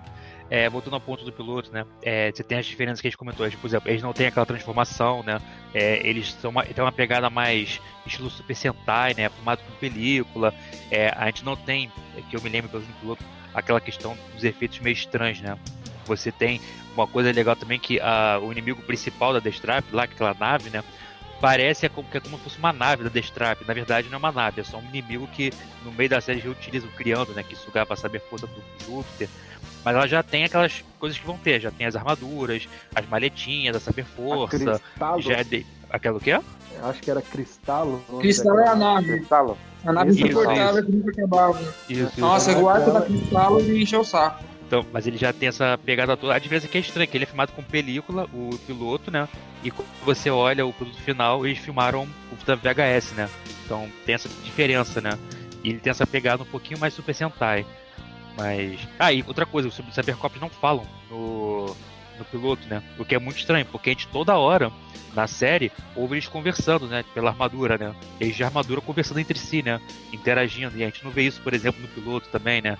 O que causa uma estranheza, né? Eles nada viram assim pro outro, balança a cabeça, o outro já sabe o que é balança a cabeça, mas não, não, há, não há nenhuma fala, né? E a gente tá acostumado com eles conversando, né? Com a armadura. Cada um tem uma personalidade própria tal, mas né? piloto não tem mesmo. Piloto não é um episódio. Piloto, pra você ter uma ideia de como que o material vai ficar num vídeo. Então, por exemplo, você assistiu o piloto do Mirror Man, ele é completamente diferente do que foi a série. O Spectrum Man é a mesma coisa. Não é uma história com começo, meio e fim. É mais uma apresentação de como aquilo vai funcionar na tela para você tentar conseguir chamar patrocinadores, né? Então, é, realmente não vai ser com essa precisão. Talvez de propósito o Cybercop seja tão Sentai nesse piloto que é para ter alguma referência conhecida até para os patrocinadores. Mas continuando aqui, a gente falou do piloto e meio que também já falou dos trajes dele, a gente falou dos trajes civis, né? Eu queria pegar esse ponto, né, do, do visual, né, do Cybercop, que é uma coisa muito legal, né? É, o visual tem uma diferença também que eu acho que é o único Tokusatsu que vem que tem a boquinha desenhada, né, na armadura. Eu não me lembro dos outros terem, a maioria não tem que passou aqui da Toei, né? A boquinha desenhada na armadura. Sentai tem. Se eu não me engano, o Bioman tem. Não, mas eu digo que passou no Brasil. O Bioman passa no Tokuflix, não sei se você sabe. Não, não. Mas eu digo. Não, tô brincando. TV tô aberta. brincando. eu acho que foi o, o único que a gente viu assim, né? Que ele, ele tem a boquinha desenhada e a armadura, ela não cobre o corpo todo, né? Ela cobre algumas partes e o resto é, é aquele colã que eles usam, né? Isso é uma pegada que eu acho que é diferente da armadura. Sem contar que a armadura deles tem aquela parada onde eles acoplam as cyber weapons e cyber armas, né? É, e fica aco- acoplado no braço, eles não ficam segurando, né? É acoplado neles, é, é- são duas diferenças bem bacanas do visual deles, né? É, o Cybercop, na verdade, ele quebrou todo o padrão que a gente estava começando a acostumar, cara, visual. Depois o padrão é quebrado novamente com o Kamen Rider Black, né? Padrão visual e de roteiro também. Então por isso que o Cybercop também chamava a atenção da gente, né? Tudo isso que vocês estão falando, né? Acoplar as armas, né? as armas não apareciam de outra dimensão, né? Elas vinham, né? Elas vinham ali, tu sabia que ela saía da base e ia por baixo da terra. Até esses negócios desses túneis eram legais também, né? Eu achava engraçado quando eles estavam lá no meio do mato lá, cara, e aí levantavam um tijolo lá no embarrado lá e tinha um, um sistema totalmente futurístico pra eles mexer lá, né? Era uma coisa meio engraçada. Mas nos Episódio que telefones eu achava legal, cara. né? É. E qualquer lugar, cara, qualquer lugar. Se tivesse um peixe morto dentro do, do mar lá, eles tiravam aquele peixe dali e lá tava o, negócio do Zack, exatamente lá. Mas tinha muitas coisas que chamavam atenção, cara. Cybercop chamou muita atenção, quebrou o, quebrou o ritmo que a gente estava acostumado. E sobre as boquinhas, né? Os Ultras, né? Os Ultras tinham boquinha, Spectroman, né? Google Five, de- depois, né? O Bycross já tinha boquinha né? também. É, A boquinha é comum, na verdade. depois, né? O né? Jasper tinha uma, uma certa boquinha lá estilizada também. é. Então, ele tá O falando visuais, veio, né? O- veio, veio meses depois do Cybercop o Bycross. Chegou um pouquinho depois. E a do E qual Marte que é a arma que vocês não invocada, né? gostavam? O que, que foi, Herbert? Do Marte dá a impressão que ele é revoltadão mesmo, né? Da armadura. É, eu acho que a É armadura boquinha, mais, mais né? sacana, assim, de, de rosto, assim, é o Júpiter, né? O Júpiter é a cara mais emburrada, assim, né? O, o- o capacete do Júpiter acho que é o mais emburrado deles. E Alô? qual que era a assim, que vocês mais gostavam? A armadura que eu mais gostava? A arma. Arma? Ah, cara, tinha tantas armas legais, cara. Eu gostava das bazucas do Marte. E também gostava da, da Discrusher, né? Que é aquela serra. E da Voltwinner, cara, que era aquela que lançava aquele gancho. Acho que Gostava dessas armas aí. Nossa, do gancho eu detestava, achava muito inútil essa arma. Eu não gostava Ah, também da. Achava E o legal, canhão cara. simples também me curtia muito. Agora o resto eu achava da hora. A metralhadora eu adorava. Aquele que abria assim e saía os Kinder Ovo, que era o lança-mísseis, eu achava muito legal. O. A furadeira, aquela era bonita também, a a broca. é né? muito bonita. É, a, broca eu não curtia. Eu gostava da E nem a espada. espada, o Weber com a espada. Eu gostava da espada porque, imagina, tá no meio de um tiroteio e o que, que você usa? Uma espada, mano. Isso é muito foda, velho. Gostava bastante da arma do Lucifer. Ah, os, o- na verdade, os canhões pulsar. Eu achava a mais legal que tinha. Mesmo Ah, não sendo a era minha armadura favorita. É, Ela a não Sledge a- Caliber, a Sledge Caliber ela, ela tinha o propósito dela pro Mercúrio ali, né? Porque a, a espada corta o vento, né? E o Mercúrio é o É. rápido deles ali, né? O Lucifer É, é um apelão, né? Ah, o canhão dele era muito animal, né? Muito animal. Não era, não era uma arma do, do, da- do esquadrão do Cyber, né? Mas, como o Felipe falou, era muito massa. Vocês perceberam que se for pegar os três originais, né? Porque a série começa com aqueles que têm um visor preto, são, seriam o- os Cybercops originais, né? A gente tem o Ágil, que ele é muito rápido, só que ele é o mais fraco. Tem o Tanque, né? Que é o, o Marte, que é o fortão, só que seria o lento. Mas na verdade não é nada lento, né? Mas a ideia seria essa. E teríamos o, o Saturno, que seria o intermediário, né? Daí a gente tem o Júpiter, que seria o Akuma deles. E daí vem a porra do, do, do Lucifer, que é o Akuma do Akuma. Ele é um apelão que fica fraco depois que vira amiguinho? Não, a mesma amiga ele, ele ainda é roubado. Porque, ó, ele, Não é que ele ele, não fica precisa. fraco. É que ele não ele. precisa- Ah, fala, fala você. Fala, fala. Não, eu ia falar aqui, ele é mega roubado porque ó, ele não precisa da, da cabine para se transformar, a roupa dele vem de fora. Ele não precisa usar aquele é, cybercard para pegar a arma dele. A arma dele, ele consegue voar pela arma, porque ele se pede na arma, a arma sai voando. Ele tem um, uma espécie de Kamehameha que sai do peito, que não precisa nem ativar saber força. Tipo, ele é muito apelão. Mesmo com uma amiga, ele é apelão pra caramba. O. E fora a transformação jogando a capinha é maravilhosa, né? E fora que é um cara bonito, né, cara? É bonitão, né? E a arma dele não tem essa característica de voar. Tal que ele tira do caixão a arma. Depois que eles mudaram essa questão. É, É, bem, bem, no bem caixão, lembrado, bem. O que, que você ia falar, Boni? Bem lembrado que ele falou. Não, bem lembrado que tu falou, Renê, bem lembrado, né? Não tem utilidade, assim, a arma pra, de voo, né? Depois que eles, eles foram adaptando essas coisas. Você, Rafael, que arma que você gostava? Ah, essa apelona do. do Lucifer, Giga alguma coisa, não lembro o nome. É Giga Blast, alguma coisa assim. É, Giga que eu mais Max. achava apelona. Giga É, Max, Giga né? Max. Giga Max. Essa que eu acho mais, quando criança eu achava mais apelona, mas gostava, né?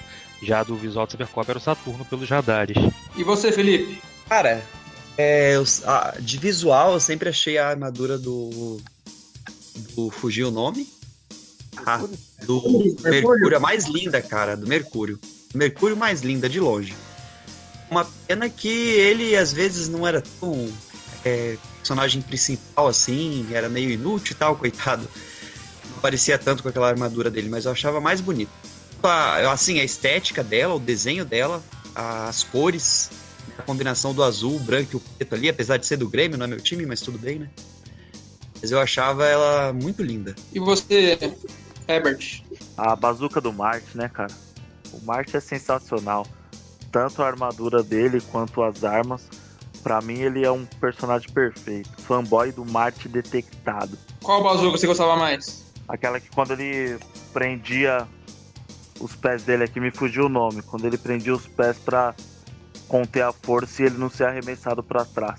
É, na verdade eles faziam isso com as duas, né? É, tem Ah, uma então que tem vários, tem vários tiros laranja e tem uma outra que é um tiro único só. Ah, eu gostava da do tiro único. É, uma é Era mais Fire direto. Slugger, né? Fire Slugger. Eu acho que é de tiro único. Não lembro E a qual é outra o era alguma coisa de Thor, né? É, tem a Cyber Rockbuster, tem uma que é Cyber Volt Winder, e tem essa Cyber Fire Slugger aí. E todas ele usava aquele prendedor pra não ser arremessado. Sim, causa do impacto. É, as duas, as duas. É, o Marte usava as armas de fogo, né? Ele era perito em, em armamento de tiro, né?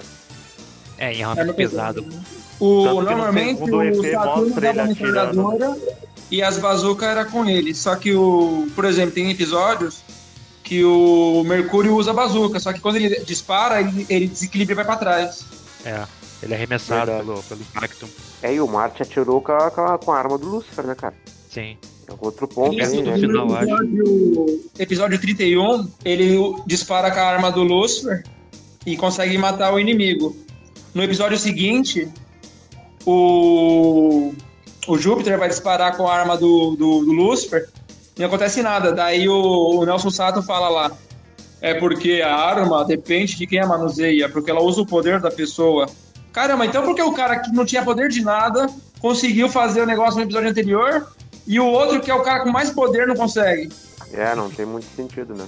Esse episódio 31, se eu não me engano, é da Fortaleza Inimiga, né? Esse episódio é ótimo, cara. Se eu não me engano, no- é, é o Não, não, o... esse é, é eu o acho que que é o 32, bate- então, porque o 31 é o do cara que joga sinuca. Esse episódio é horroroso. Não, peraí, ah, o, que o- com... o que o cara joga sinuca é o que o Júpiter usa, né? E o que o Marte usa é o, se não me engano, é o que a- ele encontra a Luna pela primeira vez, não é esse? Que ele tá carregando os bagulhos explosivos, não é esse, eu acho? Ó, os episódios estão assim, ó. o 31, roubo da Cyber Thunder Arm, do Cyber Thunder Arm. 32, ataque ao alojamento do Cybercops. 33, proteção ao trem expresso. Não, não, não, é O antes. da Fortaleza Inimiga é, o é a da 26. Fortaleza Inimiga. 26. É. E o, o, o Marte, o, o Saturno fala assim, ó. Ah, estou usando os meus detectores aqui e tal, não, não tô vendo nada aqui. Não tá aparecendo nada. Aí o Júpiter fala assim, ó. Tá aí, o sensor de vida. O Saturno fala assim, ô, sensor de vida, a gente tá procurando uma base inimiga. É, só pra saber se não tem uma aranha gigante. Eles tinham falado lá que tinha uma aranha gigante atacando na floresta, saber qual que foram lá isso aí. É que o garotinho escreve a carta pro Júpiter, né? Aí o Júpiter fica acreditando que tem aranha Isso, gigante. Que é o que a Ele Aranha tem, um, ele tem um boneco do Júpiter pra ver se vendia aquele boneco encalhado. É, aquele garotinho ele também tá no Kamen Rider Black, onde aparece um monstro roliço, que é tipo um escorpião, que tem um, um rabo na cabeça, assim, que, que depois ele fica brincando com faz de babada aquele monstro lá. É o mesmo menino. E eu percebi que a série ela tem três. Alguém mais quer falar das armas antes que eu ir pro próximo assunto? Não, tô de boa. Não, não, não. Então, beleza.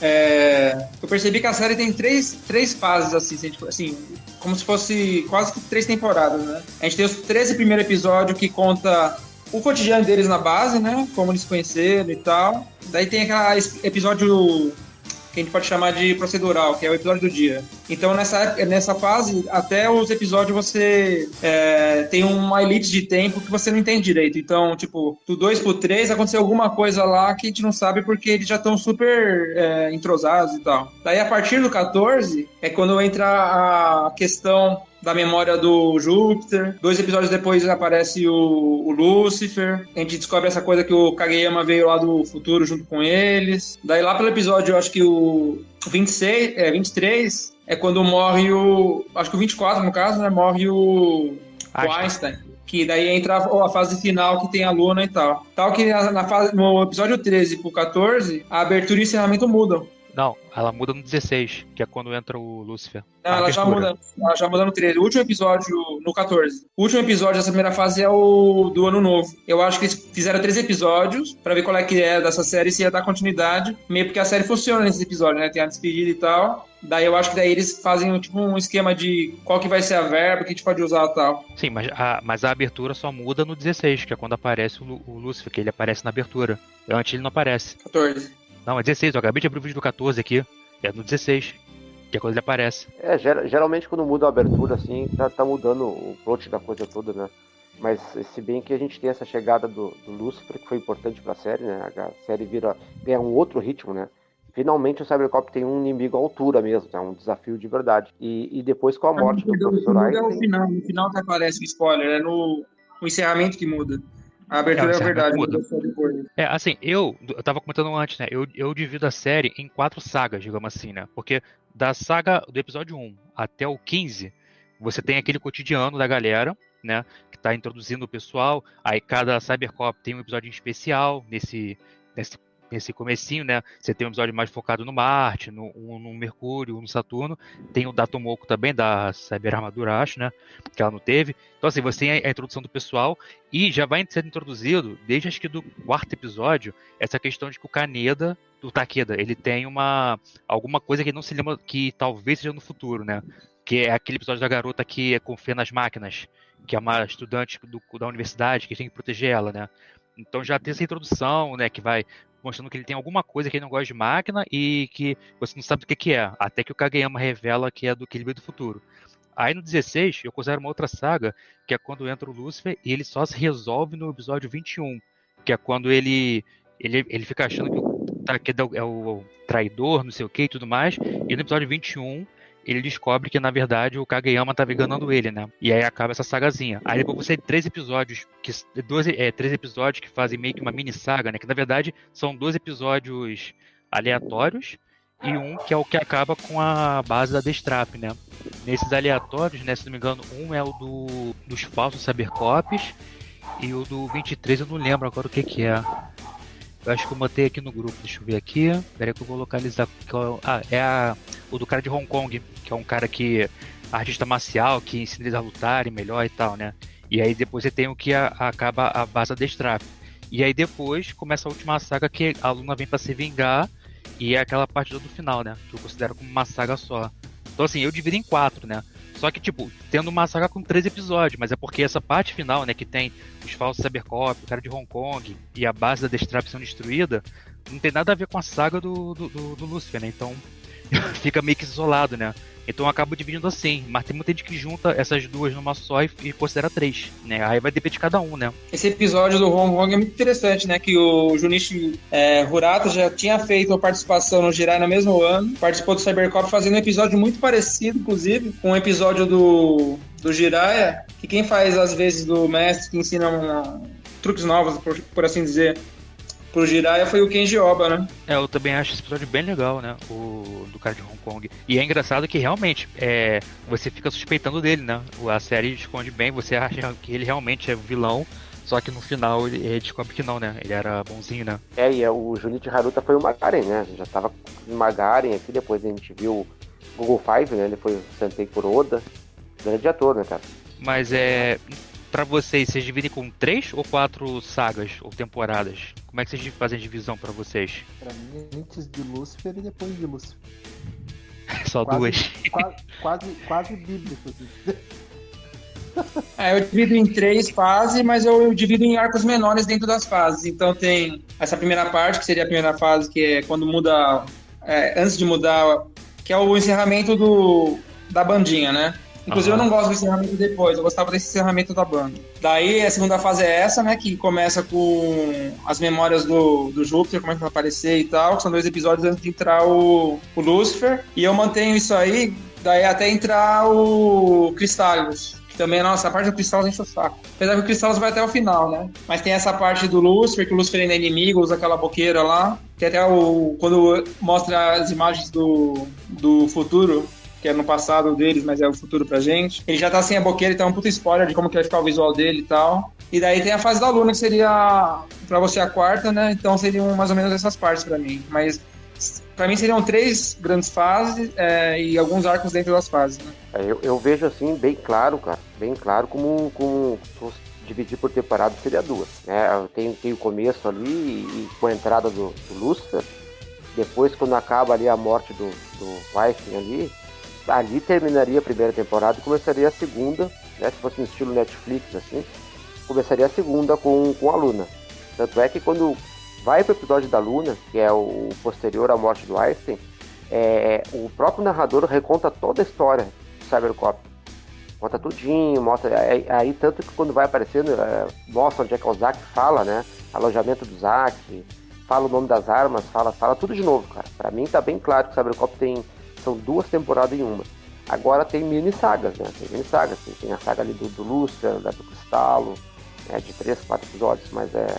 Pra mim fica bem claro, cara. Termina a primeira temporada no, na base da Destrato que é destruída, depois começa tudo, eles recontam tudo de novo e a Destrato ganha um novo visual, né? E um novo vilão que, que é a Luna, né? Pra mim tá, tá bem claro, assim, que eles dividem em duas, duas séries ali, né? Duas temporadas. É, mas aí, na verdade, a- aí são oito episódios só, né? A segunda temporada seria. E a Sim, parte que ela não né? bem curtinha. né? É, e a Como? gente nota, cara, a gente nota, vocês mais ainda que assistiram a série, eu faz mais de 10 anos que não assisto Cybercop inteiro, é, tá bem apressado o final. O final de Cybercop foi muito apressado, a gente nota, né? Então faltou no mínimo uns 6, 7 episódios pra terminar o Cybercop. É, é porque a série não fez sucesso no Japão, né? Se ela tivesse feito sucesso no Japão, eles continuariam, né? Até 50, Com né? certeza, Que geralmente né, é o que eles querem fechar, né? E Ó, eu eu acho que até o episódio cara. 30 a série tá num bom nível, assim. Apesar que quando entra a Luna, apesar da Luna ser muito interessante, eu acho muito mal feito o visual das bestas dela, né? Aí eu achei que caiu bem o orçamento, sei lá, tava já meio perigando. Agora, o episódio 31 do cara que joga sinuca, pra mim é uma enrolação, 32 tem flashback, aí o negócio começa a ficar complicado. É, a falta de orçamento tem isso, né? Eles têm que apressar as coisas e usar o figurino o máximo possível, né? É, tipo, Eu, eu, se tenho certeza que se, que se a série tivesse durado mais, né? Eles, assim como o Einstein morreu e passou um tempo, eles iriam botar o, o Ploy, acho que é Ploy, né? Pra morrer. Ia passar mais alguns episódios, pra depois aquela outra doutora lá, que era Android também, pra morrer, passar um tempo e depois matar o chefão, né? Eles, assim como Einstein morreu e passou um tempo, acho que eles iriam dar esse tempinho a mais também pros outros, né? Porque a gente nem sente assim direito, né? Porque um morre no episódio, outro morre no, no seguinte, já no mesmo que essa morte já mata o Kageyama, né? Tipo, é bem apressado, né? Ah, mas é normal em final de Tokusatsu. Tipo, no final, que nem você pega o Black, por exemplo, os últimos episódios, cada, cada episódio morre um personagem. Eu acho que o, o Einstein ter morrido era pra introduzir a Luna mesmo e a base nova. Então, acho que aquilo sim foi planejado pra ter uma, uma mudança pra ver se animava tal, mas ao mesmo tempo também acho que foi pra baratear custo. Eu acho que até então a série tava tendo um custo mais elevado. Porque a série, a gente fala, ah, parece uma série barata, mas na verdade, eu acho que devia ser caro demais, porque o tempo de edição pra fazer aqueles efeitos, os efeitos são ruins porque a tecnologia não abraçava, né? Mas a ideia, a intenção dos efeitos era muito boa, só que efeito especial é uma coisa que é muito, é muito tempo de trabalho. Agora, como que você vai fazer muito tempo de trabalho numa série semanal? Então, eu acho que tem muita gente trabalhando ao mesmo tempo, um negócio que era praticamente analógico, aquele chroma key que não tinha um recorte muito bem feito, porque também devia ser falta de tempo, falta de tanta coisa. Eu acho que eles foram muito ousados no período que quiseram lançar. Tipo, é o diferencial que deixa legal, ajuda muito os roteiristas, né? Eles podem abusar. Apesar que eu percebo também que no meio da série, parece que os Cybercops vão, perder, vão perdendo os poderes, né? No começo eles pulam um prédio, fazem umas coisas, entram no buraco. Daí com o tempo eles ficam só no soco, né? Também para economizar esse tempo de edição. Eu, se fosse dividir a série, eu, na verdade, não tinha nem pensado nisso quando a gente tava se preparando ali, conversando um pouquinho antes no, no grupo sobre o podcast, que eu comecei a pensar bem. Eu dividiria em duas partes. Sim, pensando em outras séries que eu assisti, que quando acontecia divisão, quando mudava, digamos, a organização criminosa. Sei lá, Kamen Rider Super One lá. Acabou uma organização, começou outra, duas séries diferentes em uma só. Pensando nisso, quando entrasse o Lucifer, talvez eu colocaria ali como um ponto de divisão na série. E talvez um terceiro ponto quando entrasse a Luna, porque aí entra a base nova, e o. Além da introdução do personagem novo, tem a morte de um, tem a questão da base nova. Mas eu, se fosse pra um martelo assim, falar em quantas divisões eu poderia fazer pra série, eu acho que seriam duas, assim. Antes e depois de Lucifer. Coisa feia, né? Não, mas ele realmente mexe muito na série, né? Ele mu- muda muito a dinâmica, é um personagem muito bacana. É, e desse ponto que ele entra, começa a ter arcos, porque até então era só episódios individuais, né? Por mais que tinha essa questão de falar que o Takeda tinha um passado, mas ficava só nisso. Cada dia era um episódio bem procedural mesmo. A partir daí que começa a ter é, esses blocos que a gente falou, né? Então tem essa fase, o Lucifer inimigo, agora o Lucifer virou amigo, tem o Cristales, agora tem a Luna, daí começou a ter essa, é, é, esses mini arcos dentro desses, dessas três grandes, é, vamos chamar de temporadas, né? Apesar que o Cristale, eu acho que tá dentro do, do arco do Lúcifer, não tá? Porque é quando o, o Takeda tá hospitalizado. Porque o Lúcifer deu um tiro nele lá, aí ele ficou hospitalizado. Aí logo no seguinte ele tá ainda é, treinamento lá, né, na, no subsolo da Zack. E aí a- o pessoal tem essa ideia de fazer essa parada. Tanto que o Lúcifer fica atrapalhando a, a Destrap, porque ele não quer que a Destrap mate. Ele quer matar o Takeda, né? Aí depois que a Cristales é destruída que volta o arco do, do Lúcifer, né? Então é meio que dentro do arco dele, né? Mas realmente, você não tem esses arcos, né? Antes do Lúcifer entrar, né? É só episódio solto. Depois que ele entra é que vem arquinhos de dois, três, quatro episódios. É, o Cristales começa aí e vai até o final, na verdade. Só que aí o que acontece? Meio que o Cristales chega uma hora que começa a sumir da série. Então tinha aquele ponto que eles queriam jogar um. Ele jogava um. Acho que uma chuva, chuva, chuva de magnetismo que impedia o Júpiter de conseguir formar a Cyberforça. Daí ficou uns 3, 4 episódios com isso aí se enrolando. Então eu considero essa parte específica também como se fosse um mini arco. É, ela tá to- ligada totalmente com o Lucifer, né? Porque quando ela começa a agir ali, a Cristalo, é, é ali que o, Lucifer, o Júpiter começa a se lembrar, né? Quem é que era o traidor e tal, ali que ele começa a ter as primeiras lembranças ali de, de verdade, né? De que tinha sido o, o Barão e tal. Então, ah, tá dentro, tá dentro. Eu concordo com vocês, ela tá dentro do arco do, do Lucifer. É, essa temporada que eu falo que seria a segunda quando muda o encerramento, começa com dois episódios que o, o Júpiter faz uma, tipo uma regressão, que eles usam uma máquina, que o que ele lembra, ou quase lembra, vai pro, pro monitor, assim, eles ficam assistindo, até que o, alguém rouba o disquete que tem essa lembrança. Kageyama. Depois tem mais pra frente essa parte de quando ele leva esse choque do, da Cristalos, que daí que ele lembra que o Kageyama tava no futuro com eles. Se não me engano, é, não é nesse 14 ou 15, quando muda, não é aquele que o Kageyama, no final. Não, é, que, não, não é um episódio que tem um jogo do Cybercop, que a, aquela. A polícia tá jogando, e os Cybercop estão brigando de verdade. Aí o, o, o Júpiter ele sonha, né? A imagem que dão pra ele é do, do futuro dele. E aí quando ele foge, ele encontra o Kageyama, e é na instalação que no futuro ele vai destruir e tal, e aí o Kageyama fala que ele é amigo dele e tal, e vai embora. Não é esse episódio, se não me engano? É, Torre Babylon. Isso, essa torre aí. Não é esse episódio que tem, tem esse joguinho que eles brigam e aí o, o Kageyama fala pra ele que ele veio dessa torre aí e tal. Acho que é esse episódio, não é? Isso. É, eu não, eu não lembro bem, cara, faz muitos anos que eu vi, mas eu acho que sim. Tem até aquele negócio da Torre de Babilon lá e tal, né? É, porque eu, eu, eu vi há pouco tempo, né? Então tô meio que fresco na cabeça, mais ou menos, né? E vamos fazer um top dos personagens? Quais vocês gostam mais, quais vocês não gostam? Você quer falar, Felipe? Cara, então, o personagem que eu mais gosto, eu já falei, né? O Mercúrio. Ou, desculpa, confundindo. Prestando atenção no jogo aqui. Haha. Na verdade, o. Foi mal. O de São Paulo nem pra ganhar serve. É. Personagem, cara, como personagem civil, não, eu acho que é, um, é meio que unanimidade. É, ou vão pender pra. É, vão, vão pender pro Rioite, pro Rioite, né? Saturno, Ah, Saturno. ou pro. É, porque eu vejo assim, ou pelo Akira, pelo Marte. Eu gosto muito do. Eu acho a personalidade dele legal. Eu acho ele é, brincalhão, mulherengo, um- é, bem humorado. Isso aí na época, mesmo eu sendo novo, me chamava atenção. Não a parte assim, claro, eu via com outros olhos, né, essa questão da dele ser mulherengo. Era muito divertido ver ele sempre dando seu galã ali, tomando fora. E mesmo ele tomando fora, ele não desistia, ia lá e fazia uma, fazia uma piadinha em cima daquilo. E aquele episódio que aparecem os irmãos dele ali é muito legal, a dinâmica que ele tem com a família dele e como que ele envolveu, assim, os sentimentos dele, tendo o irmão mais velho, tendo aquela responsabilidade dele com a responsabilidade que ele tinha de cumprir a missão. Então eu gosto muito dele, é personagem civil. E qual que você menos gosta? Cara, que eu menos gosto, eu- de todos, não tem como eu falar que eu odeio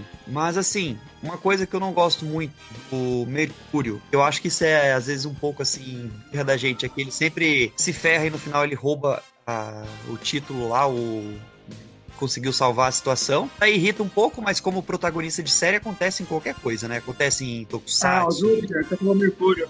Desculpa, falei Mercúrio Júpiter, desculpa. Tá sempre ali roubando a cena e tal. E, cara, sim, eu acho que mudança de personalidade, que teve, o Lúcifer foi um personagem que gostava até dele. Mas depois ele foi virando um bobalhão na série, sabe? Eu acho que pegaram legal o roteiro com ele. O cara era indestrutível, batia geral, de, de repente ele ficou bonzinho e virou um frango. Apanhava de todo mundo. Aparecia no Não, final não, lá. não, ele nunca prende ninguém. O problema é que ele foi em greve. Chegou uma hora que ele dava arma. Ah, se vira aí. Ah, tipo, eu não tô na polícia, eu não recebo salário. Vocês querem que eu faça por vocês? Se vira aí, pô. Porque ele era tão overpower que eu acho que a série meio que não queria tirar o protagonismo do, do Júpiter. O que eu acho que seria legal fazer com ele era tipo fazer com. Quando mata o. O Panther, como chama lá? O Joy Panther? Como chama? John Tiger? John Tiger. É, o John Tiger. Porque daí que faz? Se- imagina, vem um inimigo que mata o Lucifer, que era o cara que sozinho mata, é, dominava os quatro Cybercop, aí você ia ter um vilão à altura, hein? Fez aí foi vacilação. É, vem cá, no caso, esse de melhor personagem pior, você tá incluindo só os, é, os, os cinco personagens principais ou todo mundo? Podendo botar, sei lá, Capitão Oda, é, Mirro, é, no caso, considerando quais personagens? Podendo botar vilão. Se for considerar os. É, eu não vou colocar personagem secundário porque não tem como, né? Como é que eu vou comparar a participação e personalidade, por exemplo, da, da Miho, Miho, né? Que chamam na série lá, com os outros, né? É, mas tem Não, os vilões. Não é o espírito Não. negócio. Não, espírito de morte, só se for, né? Deus me livre. Porque, por exemplo, Mas aquele. Os aquele principais ali são esses. Mas, mas e os vilões? Que, por exemplo, aquele mega computador que o Kageyama controla, sei lá, ele é um vilãozão, mas do, na- do- do nada ele não serve pra nada no final, né? Ele se funde O com o Führer. Kageyama. É, ele se. Ele, ele, é o Führer. Ele se, ele se funde com o Kageyama pra fazer um, mega humano boladão, mas assim, ele mesmo é tipo um solo na parede, não faz meio que nada, né? O Führer. Então, sei lá, ele é um personagem. Mas, mas isso é clássico em Tokusatsu, tem o, a parede que fala. É, mas geralmente essa parede que fala é alguma ameaça muito grande. E o Führer não é. Quem é mais ameaça lá é o Kageyama, né? Na verdade, o, o, pega o poder dele e vira essa ameaça. Você acha que ele vai virar o Super Saiyajin e ele vira o Roberto Carlos. E o Einstein é o Erasmo. É, por exemplo, o Einstein, por exemplo, ele é um vilão que, tipo, é, ele começa fazendo planos muito bons e tal, mas tem uma morte tão besta que, sei lá, é meio nada a ver a morte dele, sabe? Parece que, sei lá, que o ator que bri- meio que está brigado e, ah, então vamos tirar esse cara da produção. Parece que é meio isso, porque Ah, a morte dele é se, ele assim, tivesse, sei lá. se ele tivesse brigado, ele não ia ter atuado tão bem com aquela pedrada na cabeça. Mas não, mas entende, do nada ele saiu assim, aí, sei ele lá. saiu é- pra é um- entrar na fila lá, pô. A personagem que não faz nada e todo mundo adora. Não, eu acho ela bacana, a personagem, mas realmente é muito corrida a parte dela, né? Se for botar assim, por exemplo, o personagem que eu mais é, gosto, né? Eu, como falei do cara da armadura, a coisa de localizar e tal, né? Mas eu também adorava o Lucifer, né? E eu acho que vendo hoje, talvez o Lucifer seria o preferido, né? Que tipo, ele entra muito boladão, é apelão demais e tal. Só que por um lado bacana, né? O ator mesmo civil, ele já é um cara meio Hayakawa, resolve as coisas todas, descobre estão os inimigos e tal. Enquanto que o Júpiter só é ajudado pelo roteiro, né? Então, sei lá, eu prefiro o Lucifer do que o Júpiter. É, e o Marte, né, também é um cara bem muito bacana. Acho que fica entre o, o, e o Marte. Agora, de pior, eu acho que o. do, do- a- adoro todo o Cybercop, né? Mas o que menos aparece assim e tal, eu acho que é o Mercúrio. Porque o Mercúrio só tem um episódio que ele realmente é muito importante, que é aquele da falta de energia, né? Depois todos os outros, ele não participa tanto assim, né? Eu diria que é ele, mas tipo. O poder dele é um dos mais legais, né? Que ele é, um, ele é o mais rápido de todos, né? E só não é tão bem aproveitado. Eu acho que talvez seria ele, dos principais, né? Se for considerar eles. E você, Drac? Mano, ah, eu acho que o Lucifer é aquele personagem que independente de qualquer coisa, todo mundo quer ser. É, ele é o Ken Hayakawa dele, que o Rafa falou. É, ele é muito bom, assim, é o personagem que eu mais gostava também. Mas revendo hoje, ah, os melhores personagens assim, que eu achei, cara, foi a Tomoko e o Hiroshi. Embora eu não goste muito da armadura do Saturno, o Hiroshi é o melhor personagem daquela série, é o meu preferido, igual o Felipe. Eu acho que Olhando hoje, o cara vê com outra visão, o cara entende as brincadeiras dele, o cara entende o que, que Uau! ele é, Uau! é. Mas eu acho, eu acho ele muito legal. Eu acho o Lúcifer boladão, óbvio. Ele, tipo, ele era o meu preferido. Só que eu não sei, depois que eu assisti agora há pouco tempo, parece que ele não tem tanto aquele impacto que ele tinha quando a gente era criança, sabe? Ah, não é a mesma importância, não é a mesma coisa. Quando ele tá quase ganhando uma luta, ele. Não, mas peraí, deixa pro Júpiter resolver aqui, sabe? Tipo, Então eu acho o Hiroshi muito mais legal, assim, esse quesito. E pra mim, assim, realmente o pior deles é o, é o Osamu. Ele é muito apagado, a armadura dele é muito bonita, eu acho que é a mais bonita. Em ação, ele costuma ter importância, mas como o Osamu na forma civil, ele não tem muita importância. Poderia ter mais. Dentre os principais ali, eu acho que ele é o menos importante, é o que menos me chama atenção. E você, Bonnie? Cara, na minha infância inteirinha, o Saturno foi um dos heróis que eu mais gostava. Realmente, assim, eu me identificava com o Saturno, assim, gostava demais, demais. Mas depois, cara, que eu fui reassistir Cybercop já em DVD e tudo, DVDs genéricos e tal, cara, me apaixonei pelo Marte, cara. Pelo Marte. Pra mim, o Marte é o, é o melhor personagem deles, o mais bem construído. E eu sempre gostei muito do Lúcifer também. O meu Cybercops prediletos na infância era, era Saturno, Lúcifer, Marte, Júpiter e Mercúrio, né? O Mercúrio ficava por último. O Mercúrio não, não teve, teve poucos episódios de destaque, embora naquele episódio que ele, ele acaba querendo vingar né, a morte do irmão dele, honrar o irmão dele lá, ah, ele foi muito bem, né? O ator foi muito bem né, naquele episódio lá. O Mercúrio é um personagem mal aproveitado. É como se fosse um, o Shun dos Cavaleiros do Zodíaco, né? O Lúcifer é como se fosse o I. O Seiya é chato que nem o Júpiter, mas é o principal, né? E aí tem o, o- Dragão, que é o Marte, os dois verdes ali, e o Cisne, que é o Saturno, né? Então eu, eu, eu vejo muito Cavaleiro do Zodíaco, assim, em Cybercop, cara. E depois de velho, cara, eu me identifiquei mais com o Marte, cara. Pra mim o Marte é disparado, o melhor personagem. Depois o Saturno e o, e o Júpiter. E o Lúcifer, né? Júpiter e Mercúrio, né? A ordem final não mudou. Júpiter e Mercúrio, pra mim, são os dois mais fracos. E a Tomoko, pra mim, é personagem feminino. A Tomoko é disparada a melhor personagem. Ela e a Naomi Morinaga, né? A Anne do Scheider. São as duas melhores personagens que eu acho femininas. E que você não, que você não viu? Oi, cortou aqui pra mim. E qual que você menos gosta na série toda? Ah, O que eu menos gosto do Cybercop é, é o Mercúrio, né? Como personagem, que o Mercúrio. que Mas mais é, gosta é o Marte, né, o Ebert? É, o que eu gostava era o Mar. Quando hoje do podcast, eu me identifiquei com o Mercúrio. Que é, quando eu era criança eu não gostava muito do Marte, velho. E reassistindo de novo eu achei muito bom ele. Ele não passou a ser meu preferido, mas eu gostei muito mais dele quando eu revi o Cybercops que na época. Quando a gente era criança, o Marte, o Marte ele é aquele cara marrento, então eu acho que talvez por, pelo cara ser criança, o cara acha ele meio chatão, sabe? Deve ser isso, talvez.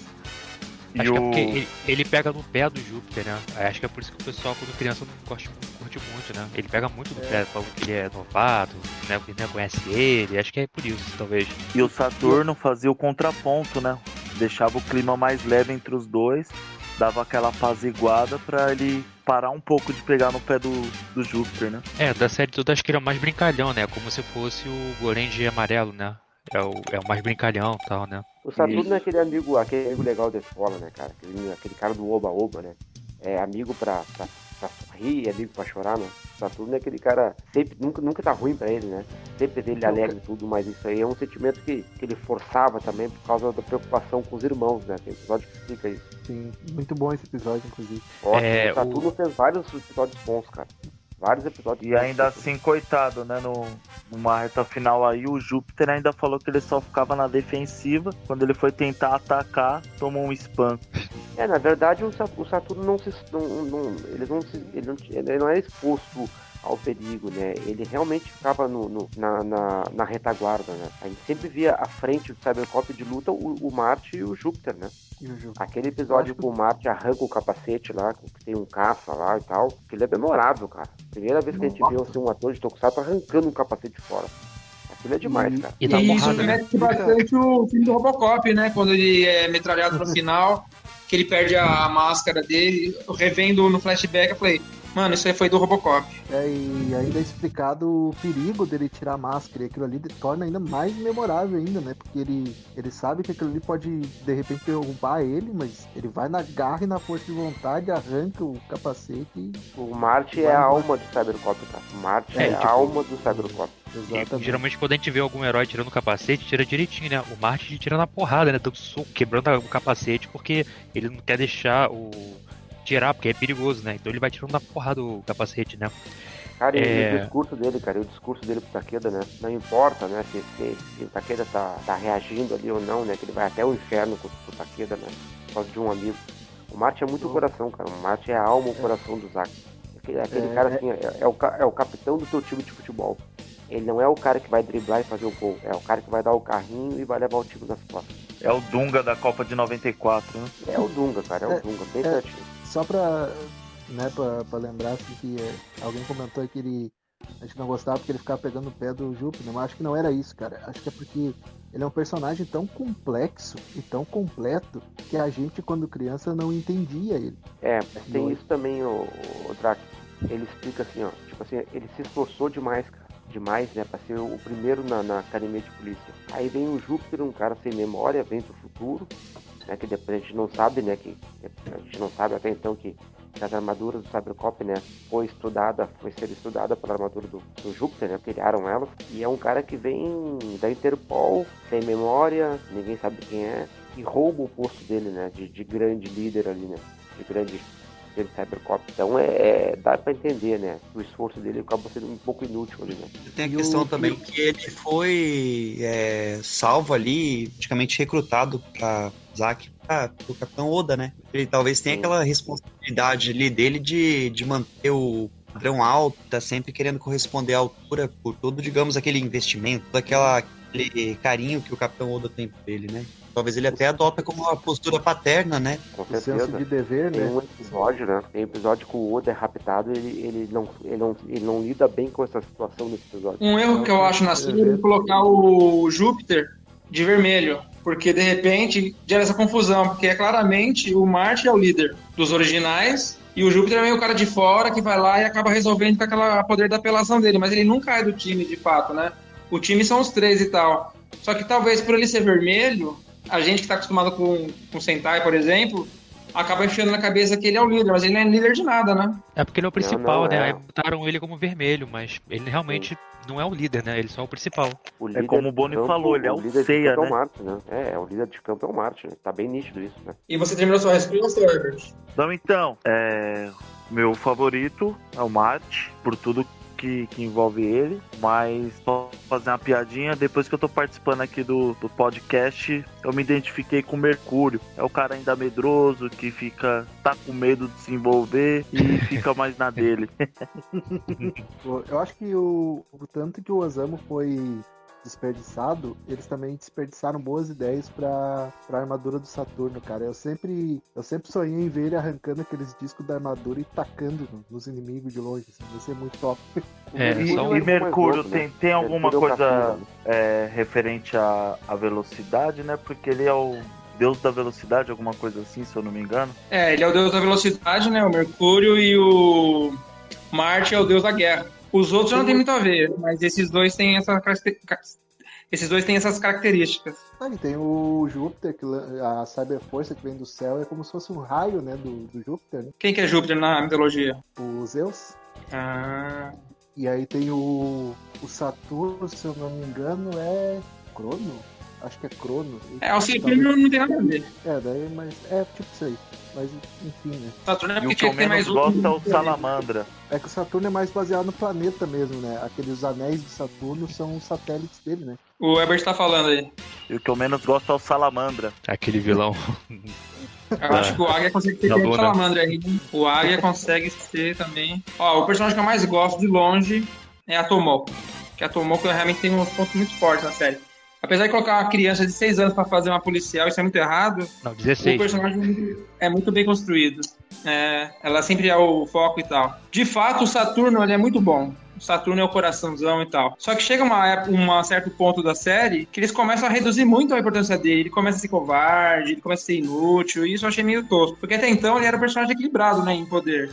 Não era mais rápido, não era mais forte, mas ele tinha essa outra capacidade e tal. Só que de repente ele começou a ficar meio. Não sei o que fizeram com o personagem lá. E ele que sempre foi super legal com, o- com o Júpiter, ele leva um esporro tão gratuito do Júpiter. um negócio Eu fiquei com tão dó. desagradável. Você Oi? só fica na defensiva. Eu fiquei com dó. Não, ele foi muito otário. Aquela aquela nossa. Só faltou chamar ele de colega. Eu gosto da Mirro, eu acho interessante o Olive Combo. Eu gosto de todo mundo lá da, da- do Zack, menos o cara do computador, que ele nada é a mesma coisa. Quando eu era criança, eu gostava muito do, do Mercúrio. É Yazawa, não é o nome dele? Ah, tanto faz. O cara é tão apagado que. Eu gostava muito do Mercúrio. Eu ia com a cara do ator, gostava da, da, da, da armadura. Só que revendo agora, realmente, que personagem ruim, né, gente? O cara, carisma negativo. Apesar desse episódio da mãe, né, que ele mandou bem e tal, mas, nossa, não deu um espaço pra ele. Tanto o Saturno quanto o Mercúrio são muito apagados na série. Isso é uma sacanagem. Fica sempre naqueles trio, né? Já não tinha É, espaço, daí colocaram O o, irmão mais novo, né? O Mer- O Mercúrio faz o papel do irmão mais novo, né? Não tem como dar destaque pra, pra todo mundo ali, né? É, e quando entra o Lúcifer, fica ainda pior, né? É, e mais o Lu- É como eu digo assim, ó. É, é, é, Cybercop é muito cavaleiros, cara. Se vocês olharem a montagem da roupa de Cybercop quando estão na, na, na, na cabine, é a mesma dos cavaleiros. É o Fênix. O golpe, é, o golpe do, do Júpiter, a Cyber Thunder Arm, é o meteoro aquele, é o meteoro de Pegasus, cara. O mesmo sistema. Verdade, aí quando dá aquele pulsar lá dele, então daí vira o próprio, só faltou sair meteoro de fato. É, quando o Júpiter atira com, com, com aquele braço, começa a atirar, começa a tirar aquelas ondas lá, aquilo ali é o meteoro de Pegasus, cara. Tá escrito. é O Oda seria o Mitsumasa Kido? É, E até a referência a- às armaduras deles, né? Que são de deuses romanos, no caso, que são referência aos deuses gregos, né? Os planetas lá. Então tem, tem toda uma moral ali muito. E ele é mais ou menos da época dos cavaleiros, então realmente deve ter tido uma inspiração bem forte ali. não tem sim. Realmente, tem uma, tem uma são deuses romanos, né? A versão romana dos gregos. É, exato. O Júpiter é E o Einstein seria o Erasmo, feia, Carlos. mas Não entendi. Júpiter é, é muito feia e, o- e o Lúcifer é muito feio. Muito, muito. Muito. E a Tomiko é a Saori. É, mais ou menos uma. Ah, dá pra O dizer. Boné, a diferença disso que você falou. Mitsumara aqui do lá. Boné, a única diferença nisso que você falou é que o Lucifer sendo Fênix, ele não defende o Mercúrio, que seria o Shun, né? É, porque eles não têm ligação. É, não tem ligação os dois na série, né? A ligação do Lúcifer é com, com, com o Júpiter ali, né? Verdade. É, não é de defender. É. Mas porém o Mercúrio tem a armadura mais bonita, né, cara? A armadura mais bonita, mais bem desenhada do Mercúrio, certeza. Aí, pelo menos eu ganhei um ponto aí, ó. Que eu sou o Mercúrio do pod. É, não, tem. é, realmente, ó, a armadura do Mercúrio chama a atenção, cara. Muito bonita. É, o Bonnie tinha comentado mais cedo, né, que a Tomoko é a melhor personagem feminina de Tokusatsu que passou no Brasil, né? E assim, é realmente, é, se a gente pensar, dos Tokusatsu que vieram pro Brasil, ela talvez seja a personagem feminina mais ativa que tem, né? Porque Flash ela Yellow, tá- não é? Por mais que ela não tenha uma armadura, né? Ela tá sempre como civil, ela tá todo episódio ajudando bastante eles, né? E as únicas personagens femininas que não tem armadura assim aqui que passaram não são muito ativas, né? Ela, pô, é ativa pra caramba, todos os episódios. É, tanto, né, Rafa, que quando fazem os falsos Cybercop, quem salva eles é ela. É, Aí até o ela bate com o carro lá, Kageyama, né? É, o Kagayama fala com, acho que foi o Dr. Ployd, se eu não me engano, que fez as cópias. Aí ele fala assim, ah, você esqueceu da garota, né, que copiou todos os Cybercops perfeitamente, mas Sim. esqueceu da alma da, da equipe que é a Tomoko. né? Inclusive tem um outro episódio mais pra frente que eles tentam matar ela, né? Vão só em cima dela. E é só que aí É, obviamente, desde o falha o plano, episódio né? que ela quer a armadura dela, que ela fala que. Como que eu não tenho armadura e tal? Que eu acho que é uma coisa que foi inventada em algum momento, até pra justificar o protagonismo da Tomoko, né? Eles sempre ressaltam. Eu achei muito bacana esse aspecto. Apesar de ter umas brincadeiras meio estranhas, eles têm um tom bem progressista nesse ponto com a Tomoko. o Caneda lá, não, tá aqui da falando como é que é? Ah, como é que, que, que uma mulher fazer com uma, com uma cyber armadura? Ela tem que aprender a cozinhar e passar. tipo, caraca, Pilotar um fogão. é uma coisa que ele fala do caraca. Cara, eu acho esse episódio muito bom, cara. Esse episódio tá entre meus top 5 de Cybercop, com certeza, cara. A revolta de Tomoko. Muito bom. Ah, e aí pra frente ela cresce muito na série, né? Ela ganhou uma importância. Apesar de você ver que quando eles estão no quarto, né, no alojamento, ela é bem menininha, usa uns pijamão gigantes, trancinha. Em combate, ela realmente. Não que ela lute, né? Mas a, a- o papel dela é importante. O que em seguida me entristece, porque tem dois episódios seguidos que ela faz aquele papel de donzela em perigo, que o, o chefe Yoda não devia gostar dela, porque mandou ela duas vezes investigar sozinha, sabendo que ela não tem armadura, não tem nada. Ou confiava muito nela que ela ia conseguir cumprir o papel dela, né? É, mas o papel dela não é esse. A série assim me passa a impressão que ela, em questão de pontaria de tiro, é uma das melhores, né? Se não for, talvez a melhor. Ela sempre tá usando só, sozinha na pistola com geral e tal, e tá várias vezes tem ela treinando, né? É como se ela fosse uma das melhores em tiro lá deles, né? É, e, e destemida também, né? Muito destemida, Sim. né? Pra quem não tinha uma, uma, uma coraça lá, uma proteção, ela era muito corajosa, cara. Mais não do é que o tipo Saturno, por Lane, exemplo. Né? Lois Lane, Lois Lane do Superman, que, a cada 20 episódios é salva em 19, né? Muitas vezes é ela que salva ele, assim. Sim. É, isso é legal. Quando ela salva, eu acho muito bom. Agora, nesse episódio que ela vira a donzela em perigo, que eu acho meio caído. No primeiro, É, ela já salvou ele, segurando ele de cair. né? episódios e alguns mais ou menos. O que você falou, Boni? O Cybercop tem disso, né, cara? Ele ele não se mantém naquela linha assim com ótimos episódios, né? Ele tem três grandes episódios, depois tem os dois fracos, depois os dois bons, depois um ruim. O Cybercop não conseguiu se manter numa- na linha reta, assim, né? Sério, eu gosto. Eu acho que dos 34 episódios, o segundo eu acho que dá uma caidinha de fato, né? O segundo não, não é tão bom quanto o primeiro. Mas aí pra frente, eu acho que até o episódio 30 é muito bom, assim. Dá pra. Não ter reclamação. Daí os últimos. É, o 31, 32, eu acho que cai bastante. Acho que o final ele vem perde. Mas é que tem uns bons 30 episódios que eu acho excelente. É, assim, eu acho que não tem episódio ruim no Cybercop, mas tem episódios mais fracos. Mas ruim não tem, não. Eu acho que todos os episódios são de mediano pra, pra bom. Tem alguns mais fraquinhos, tipo assim, aquelas três ou quatro episódios que é aquela nave suga do Júpiter. Pô, tem uma hora que fica meio repetido, fica meio chatinho, mas é só fraco, não é ruim, entendeu? Eu acho que é mais fraco que outros, né? Porque tem muito episódio bom do Cybercop. Porque no geral as Ô, Rafa, histórias são bacanas, né? O- aquele episódio do, do, do, do príncipe é ruim, rapaz. Credo. Pô, eu não acho ele ruim, não. Eu acho ele só mais fraco. Assim, Aquele do para pra ter dragão uma também ideia, é fraquinho. É, o do dragão, eu acho que é. ótimo. Aquele episódio do dragão eu achei máximo, porque fala de umas coisas de. É, parapsicologia, eu achei muito bom. Então, o do dragão, É, a mensagem do episódio é bonita, mas o episódio é mal executado. É, É, o eu acho é que o- chato pra caramba. é assim, eu não acho o episódio do dragão ruim, mas eu acho que é um dos mais fracos da série. Mas eu não acho que ele chega a ser ruim, entendeu? A ideia é É, boa, é uma série, é então uma não série legal. satisfaz, né? Uma série que satisfaz. Os episódios bons são tão bons que, que leva no colo, assim, os ruins.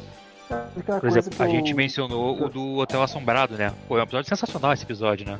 Ah, eu adoro, eu adoro. É um dos melhores. Na verdade, os episódios é, que a gente fala que não são bons de Cybercop é, aí naquele problema de que até a trama é boa, tem personagens legais, mas o tempo suficiente para poder desenvolver é, é pouco, né? Eles têm ali aquele tempo certinho de completar o episódio ali em 20 e poucos minutos. Talvez se tivesse até um tempinho melhor para desenvolver ou um episódio duplo, até seriam um pouquinho mais atrativos pra gente. Mas assim, eu episódio péssimo, horrível, ah, eu odeio, eu não consigo ver nenhum em Cybercop. Um ou outro, assim, 31. um ou outro 31, você é. você assiste um muito bom, aí ali no meio tem um mais ou menos igual o Boni falou, mas você consegue ali ainda manter o equilíbrio. Mas episódio assim, caramba, isso aqui é terrível, como é que fizeram isso? Acho que não tem nenhum. Mas eu Da não- sinuca, o da sinuca foi, o da sinuca quando ele pega. Ele pegou, a Tomoko ia casar com o carinha lá, ele falou, não, Tomoko, fica comigo, deixa esse cara pra lá, vamos ser felizes. Daí no episódio seguinte ele pega, não quero mais saber dessa merda, eu vou jogar sinuca, vamos se fuder todo mundo, agora eu sou o bêbado do bar. Daí ele faz o pacto com o Lucifer, daí ele aprende a jogar. É assim, eu não acho que o da Sinuca é um episódio ruim, ruim. Mas assim, eu acho que é um episódio fraco, fraco. Mas não é ruim, não, entendeu?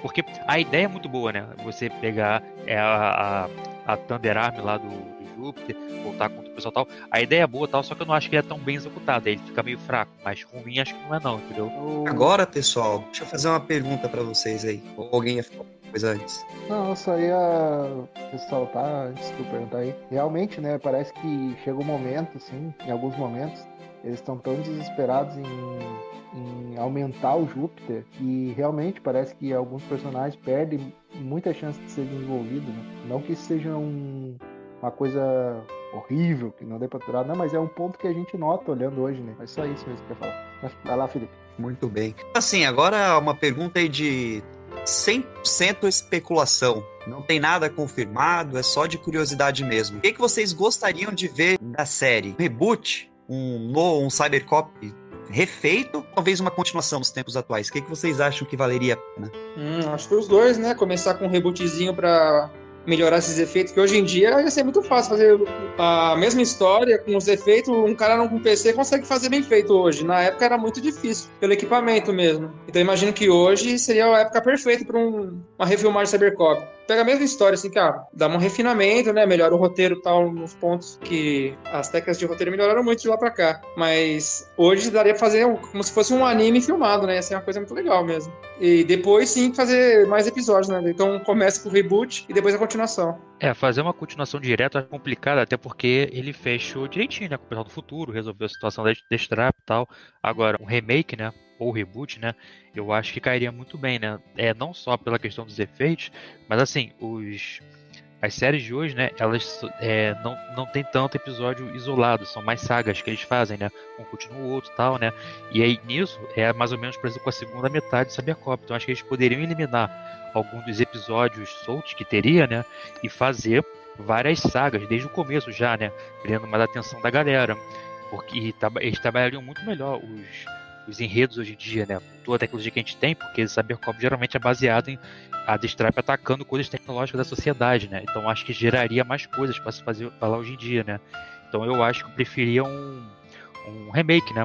Fazer do zero, tal, bonitinho. Continua sendo o século 23, que já ainda ainda tá bem longe, né? De onde o Júpiter vem. Sabe, eu acho que ficaria show de bola. Um remake, trabalhando melhor com várias sagas pequenas, com um roteiro mais bem trabalhado tal. Eu toparia de boa pra ver se tivesse. Cybercop lida com dois futuros, né? Um futuro mais próximo, né? Que seria 10 anos no futuro, que é essa tecnologia próxima, mas ainda era futuro, e tem aquele grande futuro, né? Porque a série é, é, foi feita em 89, mas se passa em 99 e 2000, né? Que ela tem esses dois momentos, né? Que eles fazem vir um ano lá. Então, realmente, é um futuro daqui a uns 10 anos. Eles poderiam botar daqui a 15, 20 para melhorar um pouco isso. E esse futuro de 2023. Então, é tipo um sistema do futuro, né? Só que se passando 10 anos à frente, né? Então, Ah, eu assim, acho que podia ser no presente agora, só falar que a tecnologia tá aí. Nem precisa ser Sim, no sim. futuro, não. É, eu acho que ficaria muito bom. Um remakezinho, pô, trabalharia melhor, faria várias sagas, porque o mais legal do Cybercop são as saguinhas que eles fazem, né? Como a gente mencionou, né? A saga do, do Lúcifer, que é uma saga bem bacana, né? É, então, assim, eu acho que fica bem legal se eles trabalharem um roteiro bacaninha. Ah, você fala das sagas, se você for ver direitinho, esses primeiros 13 episódios são mais redondos. A gente, na hora de pensar assim, em refazer algo né, que já existe, a gente pensa em várias coisas, né? Esse negócio. Pensei nessa pergunta, eu também me questionei a questão da tecnologia, né? Como é que, por exemplo, poderia fazer um negócio atrativo e legal? De certa forma já foi batido em tantos filmes aí de Hollywood, enfim. É, como de- mostrar o futuro e mostrar de uma forma que seja interessante. Porque, por exemplo, lá no começo da década de 90, como a gente imaginava um futuro de 20 anos, a gente ficava assim assombrado com o que poderia vir, né? Mas o que que hoje uma pessoa que assiste algo falando sobre o futuro poderia é, ativar ela a assistir uma série, né? Então acho que isso é um negócio legal. Claro, trabalhar sobre é, tecnologia, isso é óbvio que teria que ser mudado. Algumas coisinhas assim pontuais, talvez, imagina uma unidade Vênus para personagem feminina, seria um negócio legal também. O, o Bonnie quer dar a opinião dele sobre isso, porque eu acho que ele tá ele correndo contra o tempo. Vou dar uma mijadinha e já volto. Opa, não, cortou, cortou pra mim aqui. Não entendi o finalzinho. Não, Não, ele só perguntou falando se você quer. Se você quer dar sua opinião sobre a questão de reboot. Ah, sim, sim, sim. Vale a sim, pena? tô ouvindo Vale, se sim, quer ver. É, é, eu, eu gostaria, cara, de uma animação em 3D. Eu acho que uma animação seria mais legal, porque com animação em 3D você consegue criar é, até os rostos parecidos com os dos atores, né? Eu, eu, não, eu não vejo assim. Na verdade, cara, qualquer coisa que fosse fazer de Cybercop, cara, podia ser um quadrinho de Cybercop. Pra mim ia me deixar muito feliz. Um reboot, com, com, com novos atores, um desenho animado, um quadrinho, qualquer coisa, cara. Ficaria feliz. Mas se eu pudesse escolher, eu gostaria de, de uma animação 3D é, com bem pegada assim parecido com os atores, cara. Porque no reboot, cara, teria que ter atores novos. Eu acho que o grande diferencial do, do Robocop é, é, é o elenco dele, né? Eu não tenho mais como trazer o pessoal, até porque o, o Shogo Shotani, né, já, já apareceu também, e todos já estão ali já com 50 e poucos, 60 anos, né? Não tem mais como fazer cenas de ação. Ah, Então eu gostaria sim de, de uma animação, cara. Se eu pudesse apostar, assim, escolher uma, uma animação 3D, baseada na, na, na série.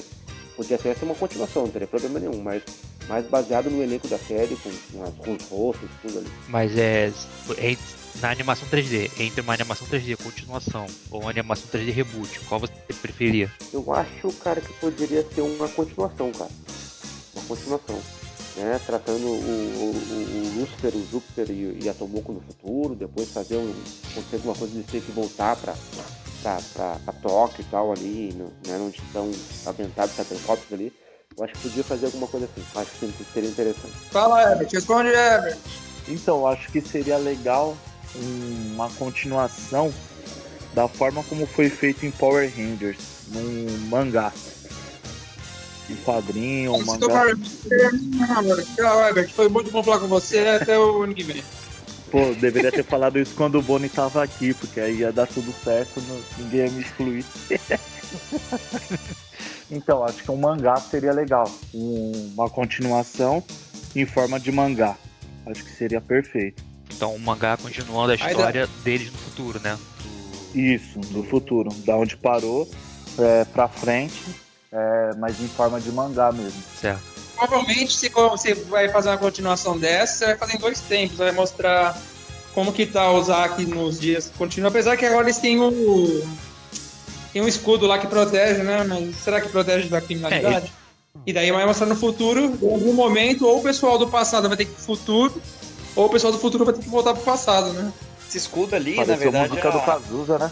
Que isso, cara? Eu vejo Ah, o futuro esse- repetir o passado. Essa ideia da, do escudo ali, possibilidades.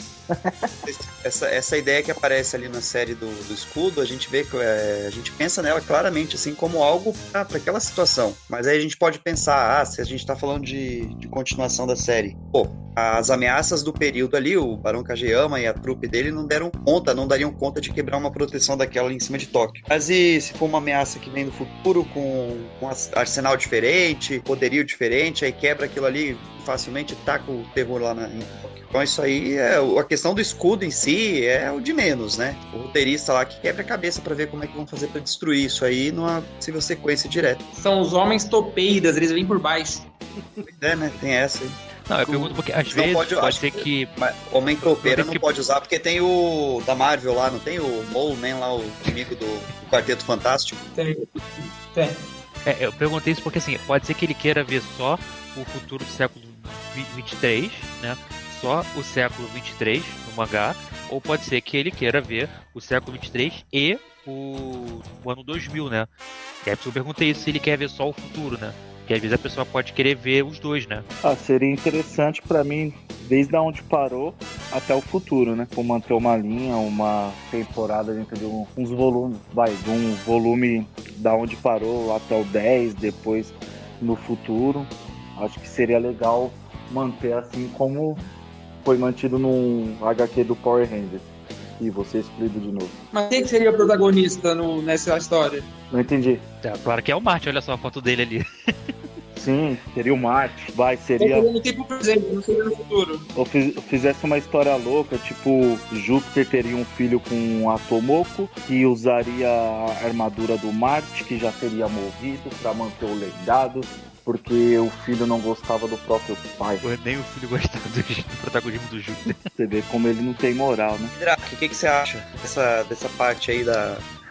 de uma possível continuação, reboot, remake ou caramba? Cara, eu desde que eu vi a primeira vez eu penso nisso aí. Eu, eu concordo com, com, com o Boni, inclusive. Eu acho que se fosse fazer um remake, né, não deveria ser um reboot, deveria ser um remake mesmo. E eu gostaria de uma animação 3D também, com menos episódios, claro, porque tem muita injeção de linguiça na série, né? A gente sabe que apesar dos episódios serem bons, ah, eles poderiam explorar mais, talvez, no remake, né? O remake barra reboot, que ia ter que mudar algumas coisas, mas usando aqueles personagens, aquele, o rosto daqueles atores, para poder concluir uma história. E nasce.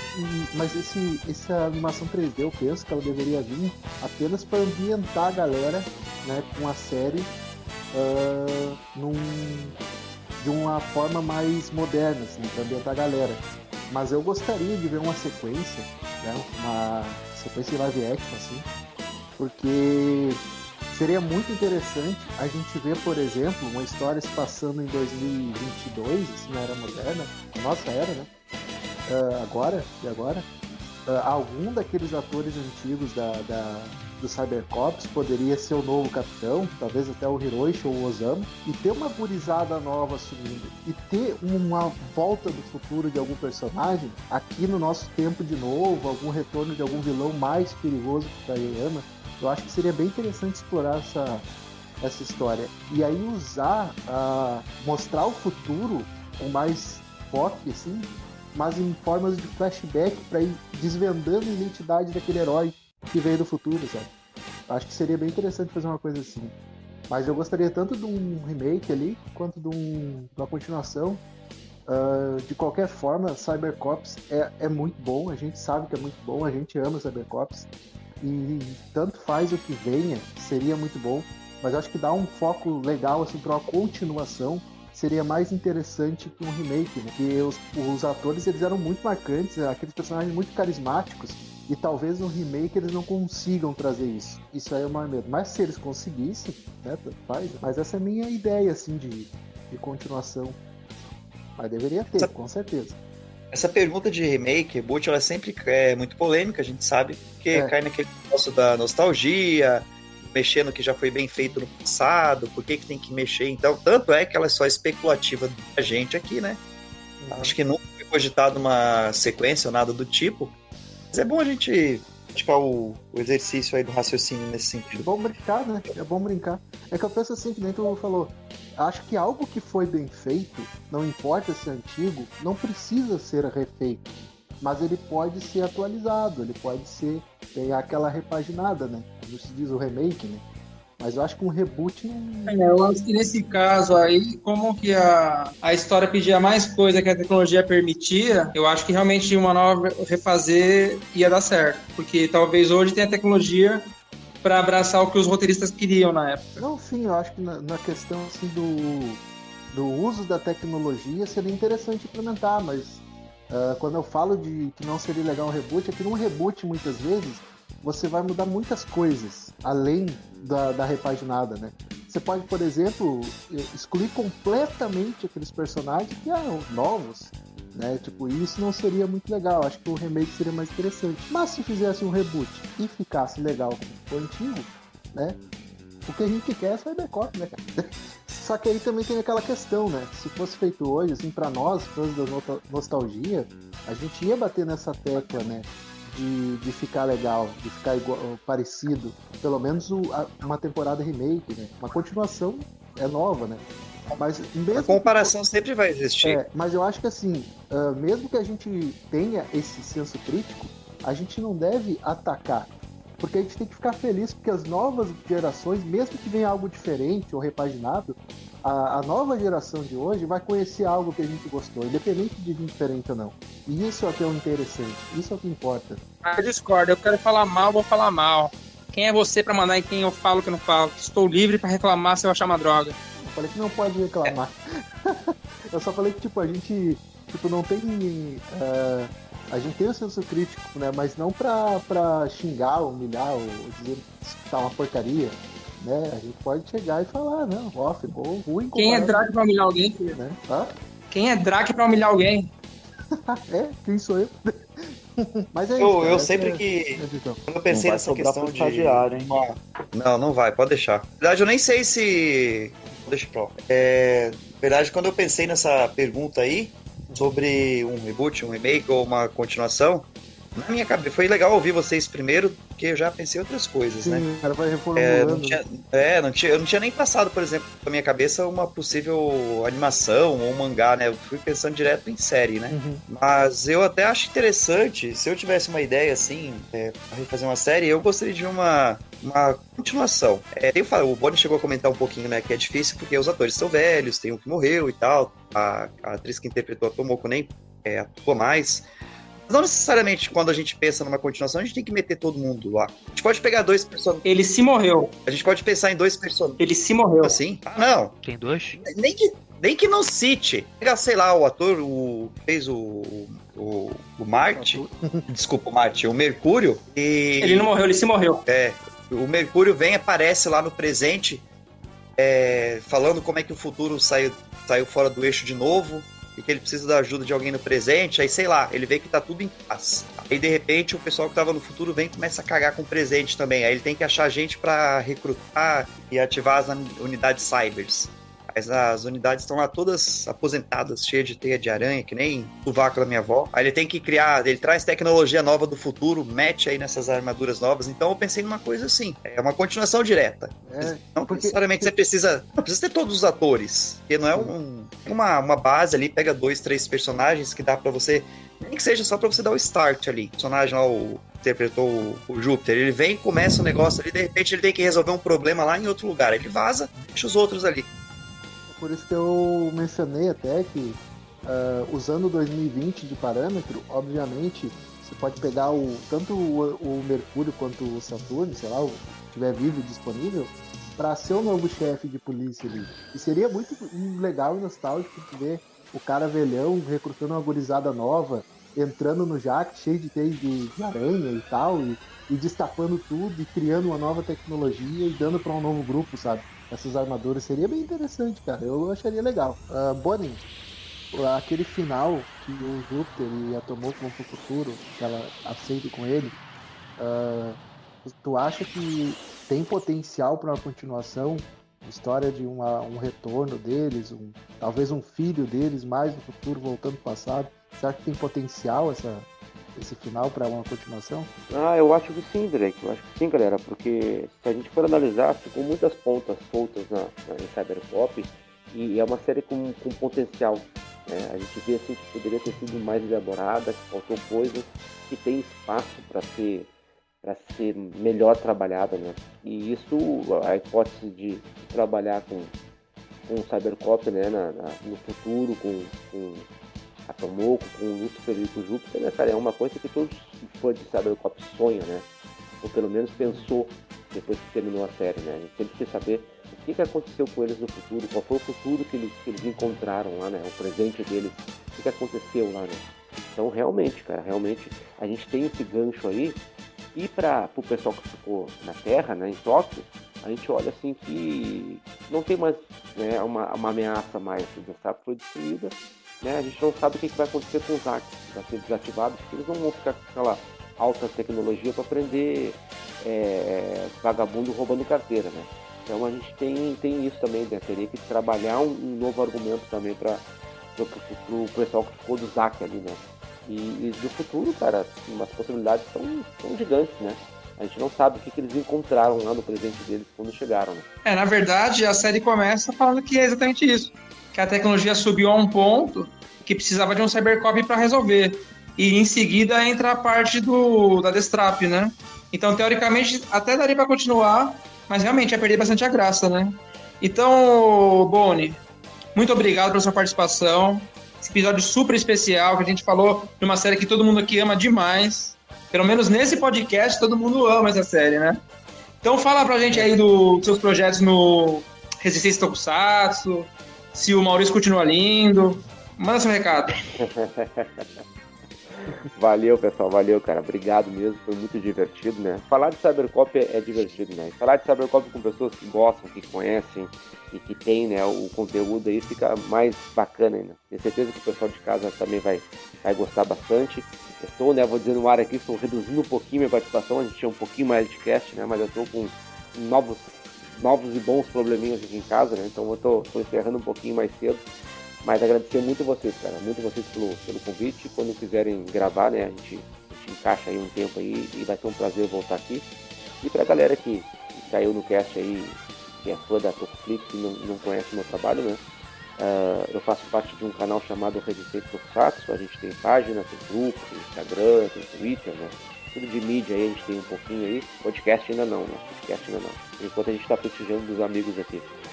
E a gente fala né, dos heróis japoneses e de suas adaptações pelo mundo, né? Como Power Rangers, por exemplo, que não é racismo.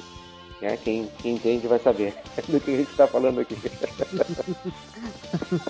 Mas qual que a gente vai sacar isso aí? Qual que a gente vai sacar isso aí, né? Então, Falei galera, muita piada. Mas, ô Boris, você não pode ir embora ainda, você tem que né? escolher a sua musiquinha. Ah, sim, sim, sim. Ah, um, um- um pouquinho da resistência, né? ah, a gente não fala só de séries, né, galera? Não fala só de heróis, a gente fala também bastante de bastidores, né? De, de, de que aconteceu com as séries, com os atores, né? A gente não, não fica muito preso assim só em falar de séries, né? A gente fala do momento de Tokusatsu no Brasil, a gente faz entrevistas né, com, com dubladores, com, com produtores de Tokusatsu, com, com empresários que trouxeram para cá pro Brasil. Essa galera, enfim, que já trabalhou e trabalha com Tokusatsu, né? A gente sempre, graças a Deus, a gente tem um bom contato com, com todo mundo aí. Ah, qual foi a última pergunta, René? É, não, ele pediu pra você escolher a música, né? Mas só que perdão, Ah, o Boni ele, hum. fala, ele sabe até os dublês, né? O pessoal fala de muita coisa interessante lá, fala dos dublês, do pelas séries, tem muita coisa bacana no canal e nas redes sociais, né? Do Restante Tokusatsu. Ô, Bono, você tá falando que convida o Rafael e o Cris pra ir, eles não vão porque eles não querem mostrar a beleza deles, tem que pagar o cachê muito alto porque eles são muito modelo. Mas a- É, aqui os sim. palestrinhos, a hora que você chamar, a gente tá lá. É, olha aí, viu? Olha aí, ó. Vamos, vamos, vamos combinar, galera. Vamos combinar de levar vocês lá pra Resistência lá. A gente tem toda segunda-feira, né? Lives bacanas lá na Resistência lá, de entrevistas também. Vamos, vamos botar essa galera pra, pra aparecer mais aí, né? Vamos perder a vergonhinha. Eu levo café. os Opa, palestras olha aí, não ó.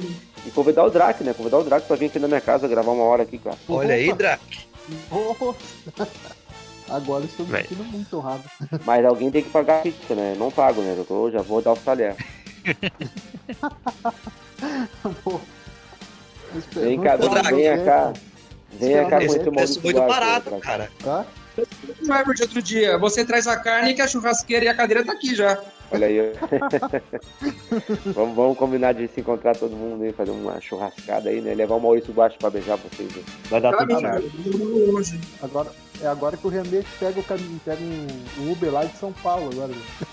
pra vir pra cá, né? Grande, grande Maurício Baixo, um um dos maiores conhecedores de Tokusatsu do Brasil, cara. Sem sombra de dúvida aí. Grande Maurício Baixo. Galera, música, galera, pode ser qualquer uma ou tem que ser de Cyberpop? Não, não, pode ser qualquer música. Não precisa ser de Cybercop. Tá, então eu vou, eu vou escolher uma música que na época não me disse nada, que hoje eu escuto e, e- e me emociono bastante, cara. É a abertura de Bycrossers. Olha É, aí, vamos fazer um especial by Crossers com o Boni. Pô, cara, eu, eu acho muito ruim a série, cara.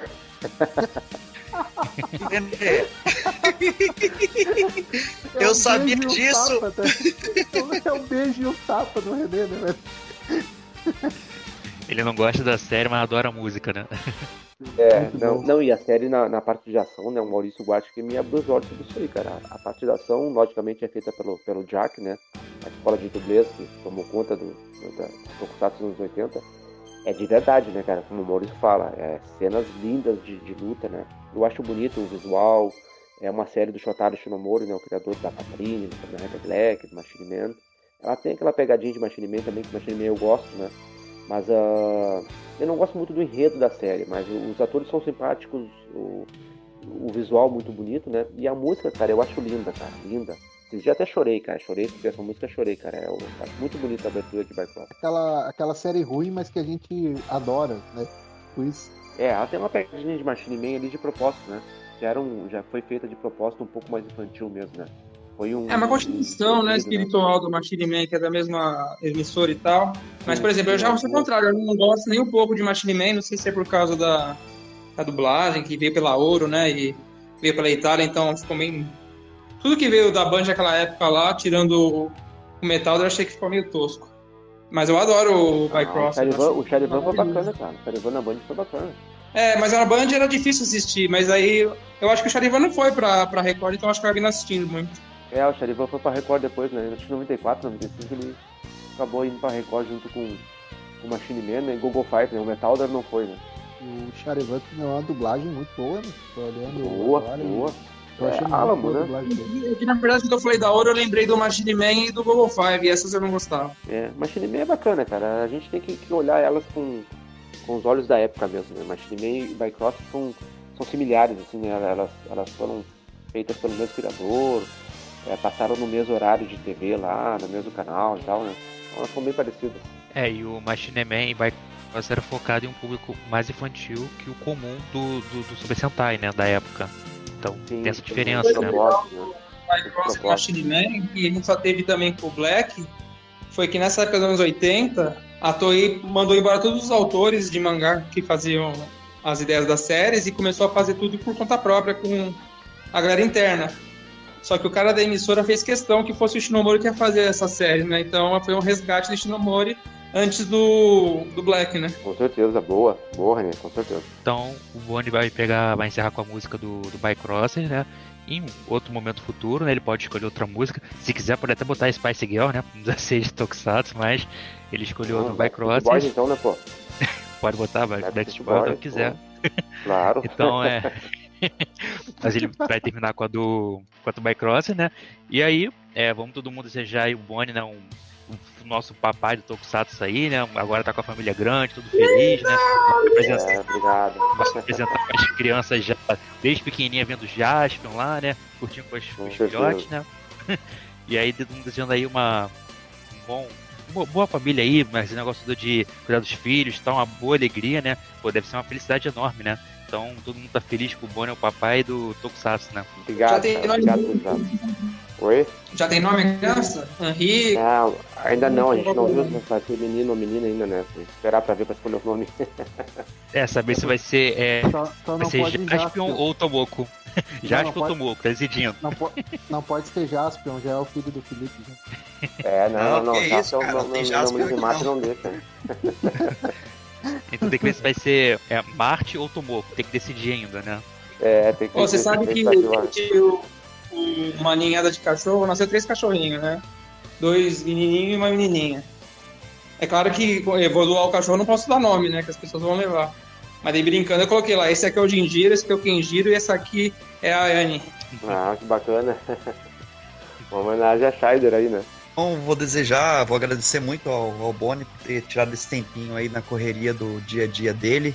Agora com, com essa família aí que tá aumentando, né? Tem que dobrar o cuidado aí com a esposa. Obrigado, Boni. A gente que tá começando aí, a gente pode falar que somos amadores, né? Na questão de participar desse tipo de mídia. Estamos fazendo com carinho, estamos fazendo como, como fãs mesmo. E participação sua aqui, já bem visto, bem quisto e grande conhecedor de Tokusatsu aí pros fãs. Vou participar aí depois de um dia corridão de serviço e ainda tendo que dar assistência aí pra esposa, né? Então, a gente fica muito feliz pela sua participação. Acrescentou muito aí na, no, no podcast, né? A gente fica muito feliz e o espaço está aberto aí para outras oportunidades. Muito obrigado mesmo. Obrigado, Felipe. Obrigado, agradeço a todos vocês pela, pelas palavras aí, pelo, pelo carinho. E convidando, eu, eu consegui me encaixar aqui, com certeza vai ser um, um prazer retornar aqui. Com certeza. Isso. Futuros episódios pra falar das séries da manchete, né? Que tanto alegaram a gente. Uhum. Então, obrigado aí, Tamani, por participar. Valeu, pessoal. Obrigado e boa noite pra vocês. Tá, boa noite aí. Valeu, valeu Boni. Boa noite. Obrigadão aí. Boa noite. Vai mandar um beijo, Herbert? Aí já saiu que tá Foi? com pressa. Muito obrigado Comendo- vocês que ouviram esse programa maravilhoso. E eu queria pedir para vocês entrarem no YouTube, tanto do Tokuflix, quanto do meu novo canal, o TDA Geek. Deve ter link em algum lugar por aí, senão você escreve T, D, A, Geek. E vai ter muita coisa de Tokusatsu, vai ter coisa de super-herói americano, de quadrinho, de cinema, os heróis dos anos 80 do cinema. Talvez tenha coisa de dorama, anime, me dá na telha. Então, se vocês quiserem dar essa força, procurem TDA Geek e o Tokuflix no YouTube. É isso aí, galera. Valeu de novo por ter escutado mais um podcast aí dessa série maravilhosa que todos nós amamos, né? A segunda melhor série, talvez.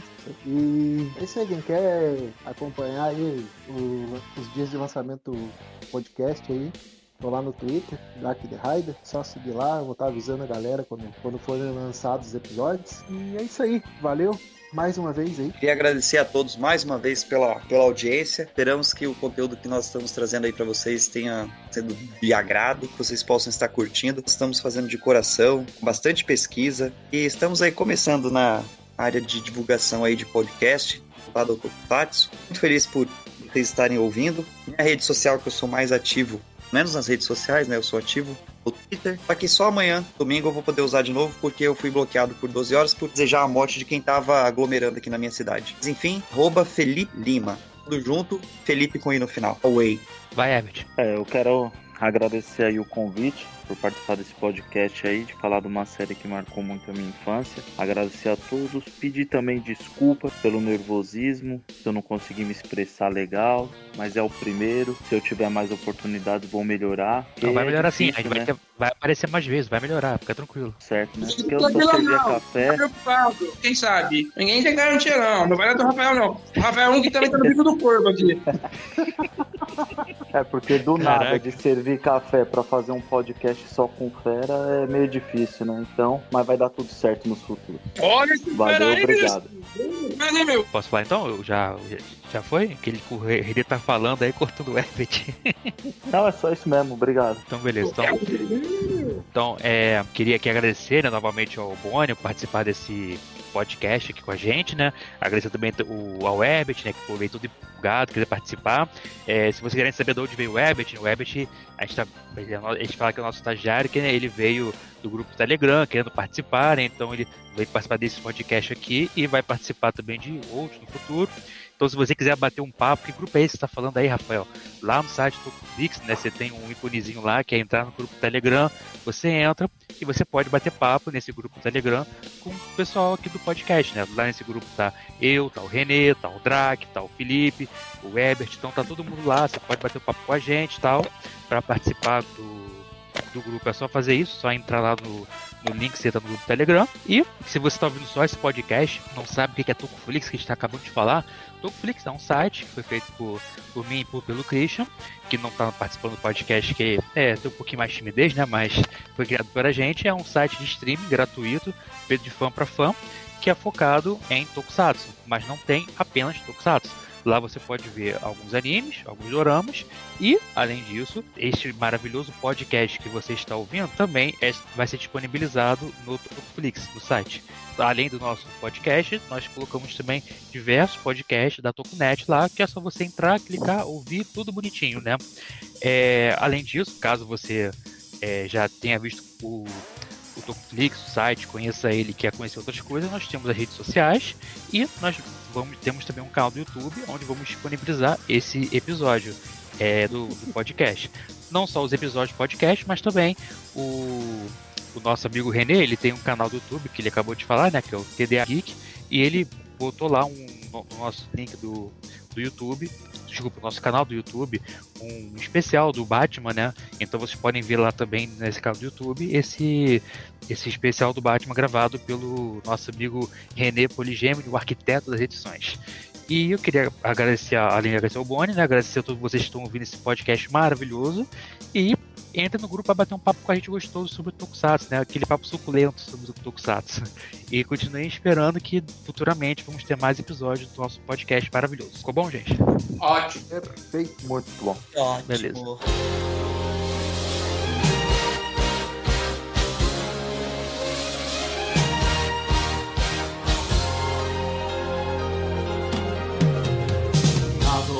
光に包まれてスーパー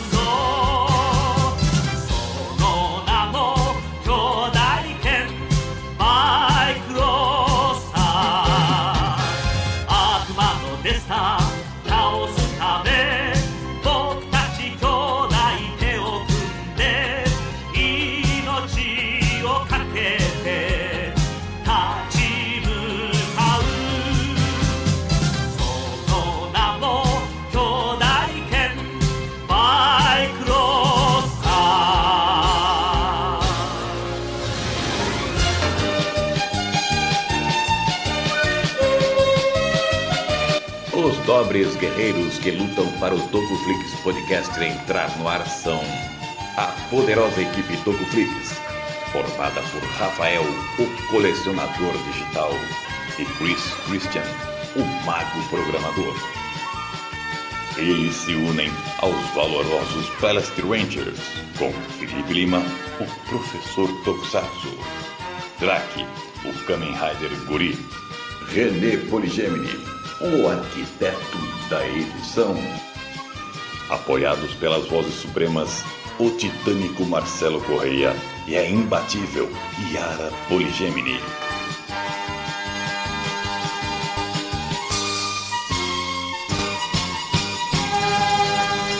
Só faltou chamar ele de colega. Então, O cara, puxa aí as. cara, o cara já não Então- foi buscar a pizza, né, velho? Então, puxa aí as questões finais, o René. Consideração final, tô comendo hambúrguer. O cara comendo hambúrguer quase meia-noite. Aí, tá eu como a hora bom. que eu quiser, Drake. Você quer cuidar da minha Tá vida? bem, tá- você quer falar que tá eu posso bem. falar mal? Tá que hora que eu vou bem, comer? O que, que eu vou comer? Você é minha esposa, Drake? Tô de olho em ti. Tá, ele tá Deve com ser Hot problema de. Pocket, né, ô René? Ele tá com O problema de.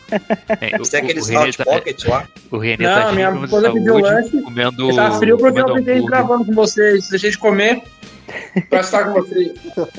O Drake fala merda depois. Considerações finais. Fala aí, René. Faz Eu propaganda aí do DDA Tô Gui. Drac. Eu, pre- eu preocupado com a saúde dele e ele achando que eu tô cuidando da vida dele. Você vê como é que é as coisas? Não, ele. Muito obrigado, comendo- vocês que ouviram esse programa maravilhoso, que o Rafael falou pra caralho. Porra, nem falei muito. E eu falei queria muito, gente. pedir pra vocês. Pô, a Então, pergunta é, qualquer eu é acho. onde achar um Ó, é do assassino reboot. profissional. Não, não. É, é- não, não. É, o, é, é barato pergunta Rio de Janeiro pra cortar a língua de um falastrô. Eu pensava que o Herbert ele era mais novo, tipo assim, é... quando ele falou a voz dele, eu falei, caramba, ele deve ter mais uma idade, ele tá brincando de estagiário. eu pensei que ele devia ter uns 20 anos, mas ele é um pouco mais velho. Você tá falando da idade mental ou biológica? Não, foi da biológica. Você tem quantos anos, Herbert? Tem 30? 34. Ah, então é quase a minha idade. Valeu, valeu, Tchau, tchau, vou tomar no cu.